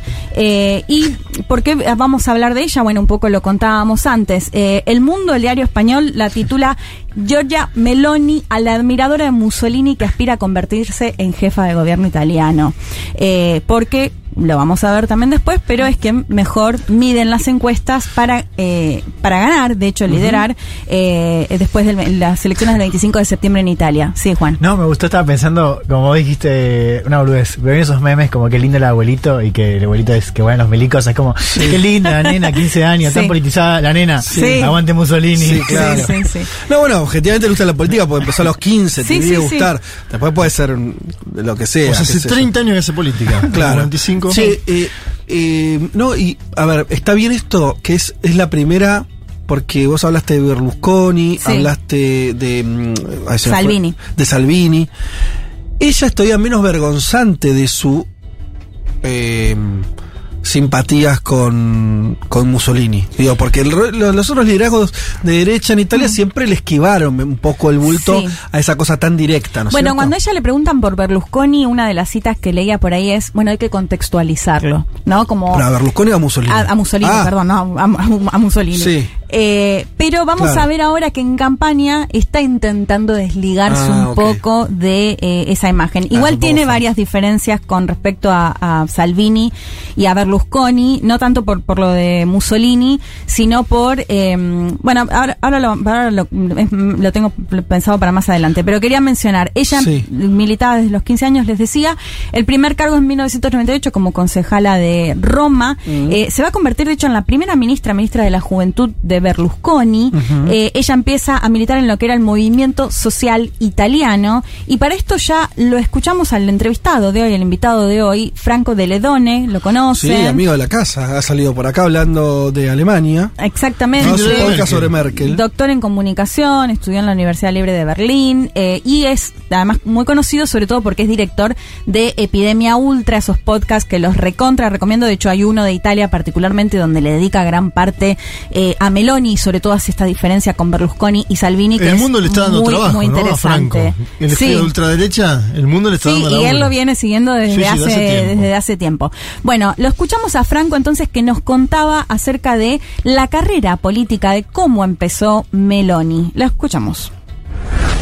Giorgia Meloni se convirtió en una figura protagonista de la política italiana, pero esto es algo relativamente nuevo, más allá de que ella está en la política italiana desde hace muchos años. Ella proviene de- del movimiento social italiano, que es un partido que defiende el fascismo en su momento, es un partido posfascista y que con el tiempo termina diluyéndose, desapareciendo y el partido heredero es uno que se denomina Alianza Nazionale. Ahí también está Giorgia Meloni, donde, donde hace sus primeras armas, donde incluso llega al gobierno, eh, aliándose con Berlusconi en su momento y con la Lega Nord, todavía Nord, y forman ese, ese tripartito en algún momento de la época de, de Berlusconi. Pero siempre desde un lugar secundario, no era protagonista como lo es ahora.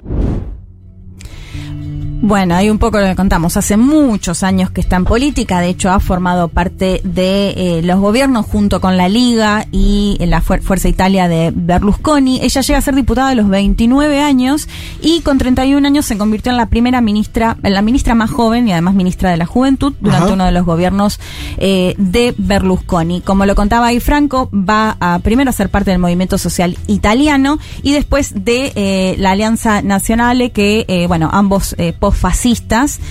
Y eh, va a ser sobre todo ya su carrera, como decíamos antes, de los hermanos de Italia o Fratelli de Italia, una vez que eh, el partido Alianza Nacional se empieza como a desvanecer, digamos, y, y ahí va a formar este partido en el 2013 y va a empezar a presidir en el 2014. De hecho, Fratelli de Italia me contaba Franco que es como empieza el himno italiano y después vamos a ver que tiene bueno una narrativa muy fuerte de la cuestión identitaria del ser italiano.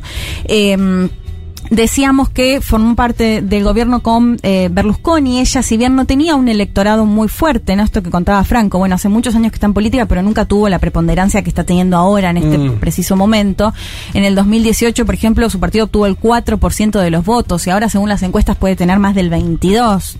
Claro, Sí, sí, fue siempre el hermano menor, digamos. Claro, que, que, bueno, sistema parlamentario, por supuesto, servía para formar gobierno, apoyo y demás, pero que no tenía un gran eh, electorado. Y después, eh, con respecto a lo que decíamos de diferenciarse tanto de Berlusconi como de Salvini, lo que me contaba Franco también es esta idea de que ella siempre se buscó presentarse como una política leída, ¿no? A diferencia quizás de el Berlusconi carismático, el Berlusconi populista, el Berlusconi eh, eh, que sí, esto que por ahí lo que le, le parecía lo decía, ¿no? Que me acordaba mucho de incluso de Le Pen en la última elección de Francia, que contaban que había dado como ese vuelco en la estrategia de la última campaña, presentarse más como una mujer que sabía exactamente lo que des- digamos, Claro. lo que decía, ¿no? Profesionalizada, más que Sí. solamente un liderazgo carismático. Por- Ese es el contrapunto que pensabas con Berlusconi. Sí, con Como Berlusconi imagen, y tanto y con Salvini también. la imagen más del chanta, ¿no? Sí. Hay algo ahí. Sí. Me parece interesante eso. Eh, ¿No? Porque Berlusconi es como. Eh, Viste que esas conversaciones se hicieron siempre con Menem, como un tipo, Sí. eh, bueno, más, más este, con mucho carisma, pero también que podía hacer medio cualquier cosa. Igual sí en la política, un pie en la farándula, ¿no? Claro, Claro, igual es- en ella, mucho más formal, va, diferenciándose de eso. Tiene una belleza hegemónica también, eso como un Mm. poco ahí en, en- en ese en, en ese lugar. eh, y eh, de hecho va a tener una mm, complicación con Berlusconi, porque cuando ella busca ser alcaldesa de Roma, que no va a lograr eh, serlo, eh, Berlusconi dice, quiero buscar la cita textual, pero dice una mamá no puede dedicarse a un trabajo que le ocupa 14 horas al día. Un trabajo que sería terrible porque Roma está en una situación desastrosa. ¿No? Eh, y esto es interesante porque ahora nos vamos a meter en otro tema que tiene que ver con una postura que también tiene Meloni y es interesante que eh, a diferencia quizás de, de los conservadores en general, ella eh, cree que la mujer no tiene que ocupar solo el lugar del rol privado de criar a sus hijos y estar en la casa, sino que tiene que tener un rol muy activo en la vida pública también. Y bueno, esto imagínate que le generó un roce importante con un Berlusconi que le salió el machirulo bien de adentro, ¿no? De decir que no, mujer, madre, no puede eh, gobernar Roma, ¿no? Como si los hombres no fuesen padres. Eh, pero esto es interesante porque eh, nos lleva a lo que se conoce, o me, me contaba Franco, que que Alba Alonso, que es una estudiosa de la Universidad de Santiago de Compostela, denomina el femonacionalismo. Y esto la va a caracterizar también a Meloni y a su narrativa. Eh, me decía que también hay otras políticas como, bueno, mencionábamos recién el caso de Marine Le Pen, que también se van a agarrar un poco de esto. Una puede decir, bueno, Meloni es feminista porque está planteando que la mujer no tiene Claro. que quedarse. Bueno, eh, mejor lo escuchamos a Franco que da una definición de lo que es el femonacionalismo.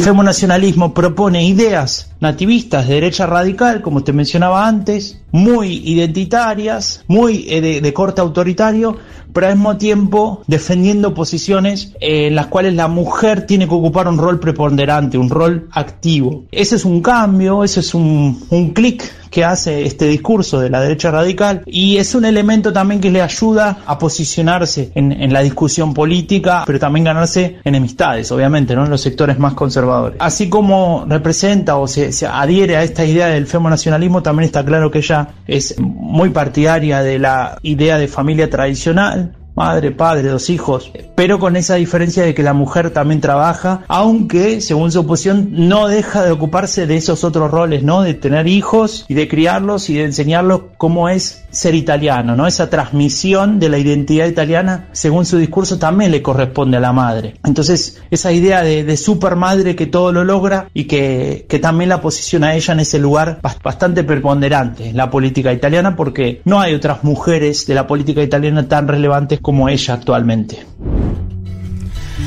Bueno, un par de cosas de lo que decía Franco ahí, esta visión que ella tiene de eh, nacionalista, identitaria, nativista, eh, que Franco decía que si lo podemos ver en otro liderazgo mucho más parecido, si se quiere, a Víctor Orbán en Hungría, ¿no? Y esto que contaba Juan y lo que puede llegar a pasar con la Unión Europea, eso también me parece eh, un dato a mirar si finalmente ella es electa primera ministra.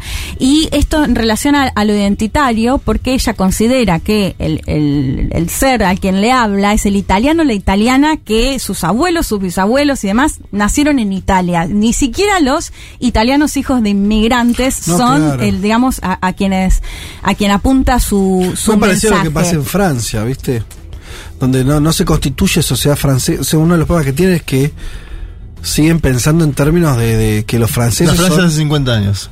Claro, pero que son franceses lo- lo- los que llevan sangre francesa Sí. de generaciones para atrás. Bueno, de hecho los ya- hijos de inmigrantes, eh, bueno, por más que sean ciudadanos No formalmente tienen, no tienen sangre italiana no es lo mismo. en este caso, claro. ¿Viste? Se- lo, lo ven en términos étnicos. Esto de nativismo. Sí, de hecho ya habla eso. de una cuestión genética, Sí, habla sí, de una cuestión vamos ahí. biológica, digamos, para justificar todo este, esta, este discurso que, que ella tiene, por eso se habla mucho de esta cuestión nativista. Y por otro lado, esta cuestión que planteaba como supermadre, ¿no? Entonces, la mujer no tiene que estar solo en el rol privado, sino también en el público, pero en los dos, digamos, ¿no? Por eso es- jugaba un poco Claro. con lo de feminista, no, en realidad ella considera que la madre, además, de- en su caso, por ejemplo, es política, Mm. pero también tiene que ser quien se hace cargo de sus hijos y transmitirle Mm. justamente esta identidad eh, italiana. También le sirve a su discurso de eh, supermadre el hecho de, bueno, posicionarse como la lideresa que puede llegar a, a ganar la, la elección. Eh, pero en base a todo esto de las cuestiones migratorias, eh, cuando ella habla de, eh, de frenar la inmigración descontrolada, hace referencia a Asia y a África. No pasa lo mismo con Latinoamérica. Y acá Ajá. es otro gancho que también hay que mirar para los dirigentes que están de ultraderecha y que también gustan de, de reunirse con Meloni. La escuchamos a ella que habla muy bien español. Sí. Eh, en el meeting que Juan la otra vez trajo, ese discurso, ¿se acuerdan de esa parte que escuchamos que ella decía sí a la familia natural, no a los lobbies a LGTB? Vox. Que después, Vox. después se arrepintió un poco de haber gritado tanto. Vamos a escuchar Eh, otra Eso en España. en España un acto en el que ella se empieza a cebar, habla de todo Sí. y después dice, bueno, no tendría que haber gritado tanto, ¿no? Como que Sí. tendría que haber conservado un poco más las formas. Vamos a escuchar otra parte de ese discurso donde hacía referencia a la cuestión migratoria. La escuchamos. Para detener la migración incontrolada procedente de África y Asia, para defendernos contra el terrorismo islamista, para hacer frente a los retos a los que nos enfrentamos desde China y tender puente hacia América Latina. A unar fuerzas y ayudar a nuestros hermanos latinoamericanos a liberarse de juego de los gobiernos socialcomunistas. Son pueblos hermanos. En sus venas corre una enorme cantidad de sangre española e italiana. Necesitamos ayudarlos y apoyarlos hasta que se derrote a los tiranos. Toda nuestra identidad está atacada, pero nosotros no lo, lo permitiremos. Yo soy Georgia, soy una mujer, soy una madre, soy italiana, soy cristiana, no me lo pueden quitar. Está totalmente chiflada esta mujer. Porque primero diría Georgia. Me quedo. Georgia. Georgia. le dijo, dijo Georgia así como. Soy Georgia. Eh, No está vos. nada más. El, tiene como el, el tono. Sí, no, hermoso. supertano. Totalmente del orto, pero bueno, bien, con mucha fuerza. Pero son hermanos latinoamericanos, ¿no? Sí, claro. Eh, bueno, es interesante acá esto mismo, supuestamente hermanos latinoamericanos, Mm. porque por nuestras venas corre sangre española e italiana. Eh, bueno, me, me parecía interesante en, e- en ese sentido y sobre todo además para esto que decía, para mirar también qué pasa acá con los liderazgos de la región, ¿no? Claro, como Eh, si estuviera ella pensando, a ver, no sé, eh, como, como en iniciar. Vox se adelantó con Sí, eso, pero tiene sí. unos años Sí, más, sí. de cierta plataforma de venir acá Lazos. a hacer, a hacer plataforma con los Sí. Milei. los- Además lo, dice como bla. una propuesta, ¿no? Sí, Tenemos sí. que sacar a los autoritarios, no, no dice autoritarios, no, eh, bueno, Gobierno a los social gobiernos, comunista, sí, social a los gobiernos como, al- como un proyecto. Vox no gobierna, lo cual si Giorgia Meloni, con este discurso que escuchamos, llegara Sí. a gobernar Italia, una Mm. economía importante de la zona euro, un país muy importante en términos geopolíticos, más allá de la durabilidad que tenga en su cargo, sería una ficha para jugar en América Latina con las expresiones de la derecha continental. Habría que ver porque no es, no es un país con el que se tengan muchos lazos reales. O sea, los históricos están claros. Los culturales también. Los culturales también. Ahora, ¿hace cuánto que Italia, qué relevancia tiene Italia en, en nuestros países? Mm. Ninguna. Económica, no, si alguna la desconozco. Pero pensá que, a ver, estamos tirando muchas fichas para adelante, pero España no lo, te- no lo tenía y en la década del 90 la famosa segunda conquista de América, seguro que se llamó así, porque venía un montón de capital Sí. privado a comprarse a precio regalado, remate, cuando se dieron todas las- las privatizaciones en la región, no solo en Argentina, y España se convirtió en un jugador político y económico que no existía. Está bien, te- se te tiene que dar un momento donde, donde vos eh, eh, rife patrimonio y España que está en un momento de guita, porque en los 90 españoles los tipos tenían un, un capital sobrante que utilizó comprar, para comprar empresas Repsol, mil, mil- Sí. mil co- Sí, mil cosas. sí. Ahora, puede ser que los italianos quieran hacer eso los próximos 10 años, no sé, pero hasta ahora no tienen nada acá. Bueno, eh, sí, Juan. No, no, sí, sí. No, no, estaba chequeando el dato de Meloni es efectivamente una de las firmantes de la Carta de Madrid, ¿no? Que Sí. es esta carta que difunde Vox, Hmm. en la cual participa Milei, Sí, Expert, claro, claro. eh, Waldo Wolf. Y de Italia hay dos nomás. eh, y una de ellas es Giorgia Meloni. Bien. Bueno, y en lo económico es interesante porque ella, si bien tiene una mirada anti-Unión Europea, si se quiere, quizás con algunas similitudes a Orbán, que lo Claro. planteábamos antes, en este discurso nombró China recién y lo nombra en gran parte. Dice que esto, este discurso fue hace nueve meses, o sea, nueve meses atrás, y ella decía, China nos va a terminar vendiendo la electricidad a Europa, como que Europa se tenía que plantar con cierta independencia con respecto a China. Así que hay que ver si también esto de eh, generar lazos con Latinoamérica puede ser que también se refiera a algo eh, económico, no lo sé, pero sí planteando esta, eh, bueno, esta cuestión también como Orbán, no muy de la buro- de terminar con la burocracia de Bruselas y, Claro, y sí. demás en, en ese discurso. Sí, parecen países que tienen demasiados quilombos internos como, como para andar pensando en proyecciones mundiales. Pero esa es una sensación, ¿no? Como decís. Pensando en Vox también, ¿no? Les da el cuero para andar imaginando eh, grandes plataformas de intervención cuando. Sí, son más No sé. inorgánicas también, digo, tienen más que ver con una Mm. cuestión de coordinación narrativa, si querés, ¿no? De Total. que- narra- discursos, encuentros. Sí, un poco lo que hizo en su momento el PP durante los años de, de mucha Con hegemonía. Aznar. Claro, de, mucha hegemonía de izquierda de la región. Y Aznar que construyó. Claro. Y pasa que, viste, si vos, vos revisás, ¿y qué logró? Bueno, meter un poco de quilombo, algunos liderazgos en Venezuela que terminaron, bueno, con todo el día de Venezuela, pero no es que ni siquiera lograron un cambio ahí Sí, político. Y te diría que no a nivel sé. interno, sí. Digo, el caso, por ejemplo, de Victoria Villarruel en la alianza, Mm. en la alianza de Milei, Villarruel, uno de los activos que tenía Ajá. era que era, estaba bancada por Vox. Bien. Digo, es interesante. Bueno, total, total. totalmente. En, la, en- en la- en la interna pueden jugar, No claro. era lo único, eh, quiero decir, pero digamos, una de las cosas que Sí, ella tenía a favor era la banca de- del número 2 de Vox. No, poder financiamiento, son países que obviamente, y más son... ¿Cuál es la- tirás, tirás 10 financiamiento euros acá y, y es, y, y es guita, Sí. entonces... ¿Cuál es la doble ciudadanía que tiene el expresidente Macri?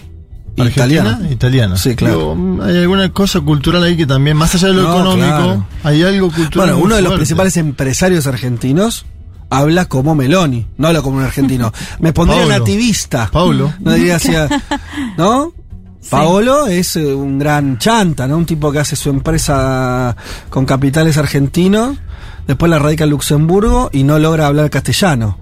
En un país serio, en un país serio lo metes preso, hijo de puta. Sí, Uh, no, no bueno, la eso. entrevistó la Fox News hace unas pocas horas. Eh, ella ha dicho que banca a Donald Trump o ha hablado muy bien de, de Donald Trump también, así que Sí, muy en esa línea con la ultraderecha. Y para cerrar, ¿qué se espera de la campaña? Decía ella, en el 2018 habían sacado un 4%, alrededor de un 4%. Según las encuestas ahora puede estar arriba del 22%, ahí peleando con el Partido Democrático. Hay que decir que en los últimos años, o la última coalición que lideraba Draghi, eh, que estaba también en Movimiento 5 Estrellas, estaban los partidos de derecha de Silvio Berlusconi, Fuerza Italia y el de Salvini, la Liga, y ella no quiso formar parte Mm. de ese gobierno. Bueno, quizás un capital ahora que pueda llegar a, a convertirse en la primera ministra. Para cerrar, el- la cuestionaron mucho en estos últimos días porque eh, el lema de la campaña es Dios, patria y familia, y ese No me lema queda claro. es de, no, es de, lo usaba el fascismo en la década del 30.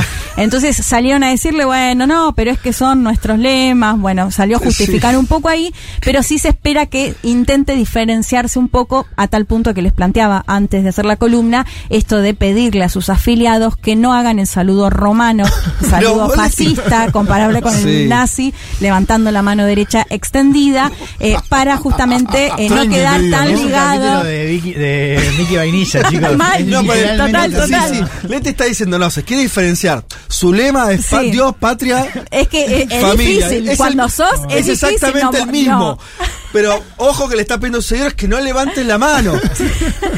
Estaban parando un taxi, chicos. Es que, es que el tema es, es que ella es, eh, bueno, el tema es que quiere como estra- de estratégicamente Sí. en, campaña no quedar tan Pero pegada a lo no que a lo que es, ¿no? Pero luego lo, lo que estás contando es que no sé si no quiere quedar pegada. Pero ojo, por ahí, por ahí está bien, obvio que Este- hay. y no y sobre todo mirándolo desde afuera, ¿no? Porque por ahí puede, se puede prever una política hacia adentro de Italia y otra es hacia Europa y la Unión Europea No, y por supuesto el apoyo tiene- que no va a recibir. Tiene que lavar su cara. Sí. Pero lo que voy es, lo que vos estás contando en términos estrictos es un intento de identificación, Sí. no de desidentificación respecto del pasado fascista. Pero esto lo estoy diciendo en términos concretos porque le está repercutiendo favorablemente. A lo que voy es, utilizar Bueno, pero las mismas consignas. sí. Ah, no, no hay una equivocación posible ahí. Sí, no, no, Dios Vos podés usar familia. miles de palabras. Sí. O sea, son las mismas. Mm. Bueno, e incluso salís a aclarar que vas a intentar que no hagan el saludo. O sea, parece ser como es, eh, es como estar diciendo sí soy eso. ¿Entendés lo que te quiero decir? Digo, me parece que por ahí están funcionando los Bueno, dos puede niveles. ser jugar para quienes ya saben y la apoyan por eso y también coquetear con quienes no Mm. les gusta directamente el fascismo. Eh, te decía antes que le habían preguntado por, Son muy fascistas por los italianos, Mussolini ¿eh? Son- y son- ella dijo un personaje complejo que necesita ser contextualizado. Mm, con respecto, claro. por eso muchos titulan, bueno, la admiradora de, Viste que de Mussolini. Infobae no le pone fascista nada, neofascista nada. Dice, un título es ¿Quién es Giorgia Meloni? La neofascista que puede convertirse en la primera ministra de Italia. Claro, fuerte. es que me parece que está bastante... Bueno, lo de Vox tiene algo, ¿no? De, eh, entre otras cosas que se puede decir de Vox. Sí. Hay un, re- una- un volver potable ciertos valores netamente franquistas sin ocultarlo. Claro, que esa es la gran diferencia con el a la derecha del PP. Con el PP, que Claro. sí lo hacía. Sí. Hacía todo un trabajo, no decir, bueno, no somos lo mismo, acá es otra cosa, esa historia. Digo, por más que vos decís, no, pero mira que lo eran, porque está bien. Mm. Pero no hay que desmerecer el trabajo ideológico que hizo Vox, que puede estar haciendo No. Meloni ahora, y decir, no, no, pará, esta Y- es nuestra historia. Sí, y que de hecho van un poco más atrás, ¿no? Porque Meloni hasta terminó hablando de Cristóbal Colón en el discurso este en Vox, que Sí. Vox también lo Sí, utiliza Vox mucho. Es terrible mucho. la, la Sí, claro. reescritura de la historia La- de Sí. Vox es- hispanista. Sí. Claro, y digo, son dos casos, Vox, el de Meloni no lo tengo tan estudiado, pero son dos casos donde hay una movimientos juveniles muy fuertes. Mm. O sea, una penetración de ese discurso en segmento 16, 25 años bastante claro. Bueno, así que ella fue, es Giorgia Meloni, que puede ser la esa primera es. ministra de Italia. Elecciones 25 de septiembre, posiblemente tarden algunas semanas en formar gobierno. Me encantó el perfil y tengo que cerrar con una lectura de un mensaje que eh, es así, Leti. Mi nombre es Lucas, desde Sí. Junín. Quiero enviar un abrazo a toda la mesa, pero especialmente a nuestra representante de la cuarta sección Ah, electoral bonaerense. sí. Hice la secundaria en la República Autónoma de O'Brien. Sí, Braga, eh, es, es partido Bragado. De momento pertenece al partido Bragado, dice. Sí, Se ve que ay, hay una disputa. ahí. momento hay una disputa, atención. Mi respuesta a la consigna, porque él quiere participar de la Sí. consigna, es cerrar fábricas chinas en Estados Unidos, como las del Doku American Factory, que oportunamente eh, comentó Julia Rosenberg. Eh, claro, ¿se acuerdan ustedes ese documental donde se hablaba de. de- de- bueno. eh, Producido por la familia Obama, además. Exacto. Toda esa vinculación China-Estados Unidos. ¿Cómo es el nombre del oyente? Lucas. Lucas, gracias. Estuve en Junín hace poquito, hermosa ciudad. Muy bien, bueno, después de este lazo, de este de hermanar a dos partidos este, vecinos, Sí. además, Bragado y Porque además la- los pueblerinos sentimos algo, son Sí. como, somos Se siente paisanos. parte de una- de- de- sentimos de lo sí, mismo. sí. No hay rivalidad. No, yo con, con otro pueblerino me siento a la par, que no me pasa con el porteño. Oh, no, eso me- seguro, pero sí. te pasa con cualquiera de los que están cerca de Bragado. Mirá que algunos- pica también. Hay No, pica. no, como pueblerino, hay algo de pueblerino, Ah. ¿viste? Yo saludo a todo el edificio, ¿no? Hay cosas que no las no, No las importa de dónde sea. Sí, no importa. Perfecto, bueno, con este, después de su, su columna sobre Esta el fascismo, esta- volvemos al nativismo por una manera más inclusiva, más copada por parte de, de Leti Martínez.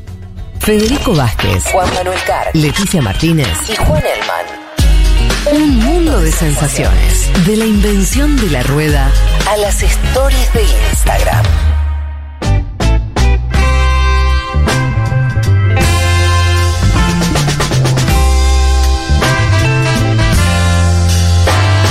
Se nos va, se va terminando este programa, no sin antes algunos comentarios pertinentes que hay que hacer al aire, arrancando ya.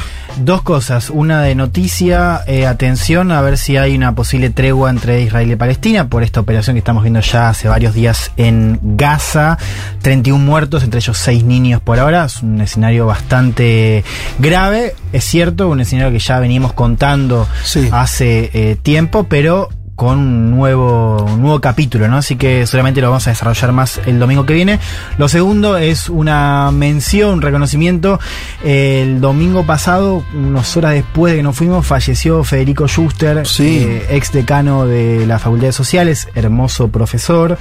Eh, padre de Tomás y Martín, al cual digo yo le mando un, un abrazo y quería al menos decir algo de, Total. de él para recordarlo. Sé que Juan también. Sí, fue mi eh, director de para- tesis para de maestría. Ah. Eh, tuve mucho contacto con él cuando fui estudiante, porque era el decano.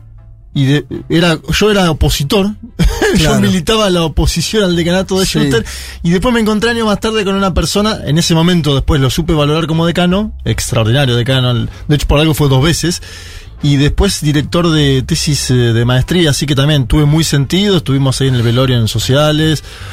Amplísima la comunidad social que Sí, el velorio, lo cual habla muy bien de la persona. increíble, O sea, no había alguien que no esté atravesado por. Se va una muerte muy, muy, muy, muy- murió muy joven, Sí, repentina. sí. eh, Sí, eso agrega siempre una dosis ¿no? de dolor. Como decir, no puede ser, como se Total, fue tan sí, rápido. total, totalmente. Eh, así que bueno, nada. Sí, gran Eh, abrazo a los dos hijos, a Tomás, a a Martín, Tomás y a, la- Martín, a- a- a toda a toda la familia en familia. general. Un tipazo. Bueno, ahí entonces van los saludos. Eh, ¿Alguien más quiere decir nada? Bueno, sí, tenemos que hacer el ingreso rápidamente Sí, sí, sí. de eh, Ludmila Gurevich, nuestra productora. Luli, pasá. No sé si hay micrófono disponible, si no es uno por ahí. Ay, esta música me encanta. Ay, Porque sí, se viene la entrega de los premios, la entrega de los libros con los ganadores, con la consigna para llevarse la disputa por el poder global, el libro de Capital Intelectual, editado por Capital Intelectual de Esteban Actis y de Nicolás Creus. Y la consigna que tenían que responder es, si vos fueras Xi Jinping, ¿cómo responderías frente a la llegada de Nancy Pelosi a Taiwán? Y los ganadores son. A el ver. primer ganador es Otto, que dijo que haría un plan de acá a 10 años para que la población china se especialice en fútbol americano, básquet y béisbol y coparles su corazón patriótico, Bien. llenárselos de chines en mucho mejor en sus deportes. Me encanta, me encanta. Me encanta Y- porque combina, perdón, realismo, combina.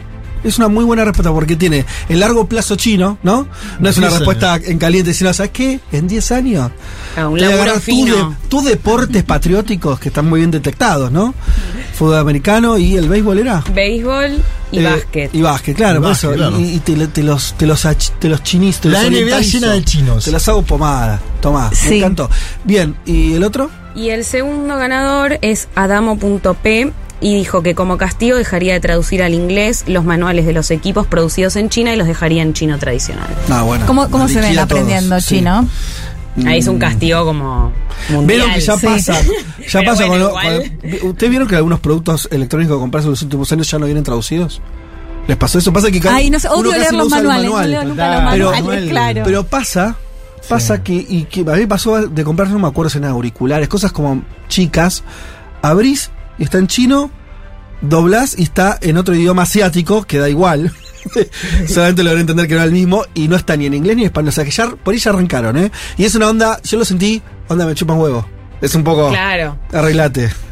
Hacé lo que puedas. Es bastante importante. Me chino. Bueno, dos muy buenos ganadores. Eh, gracias, Luli. Y con esto, ahora sí, oficialmente. ¿Se fue? se fue.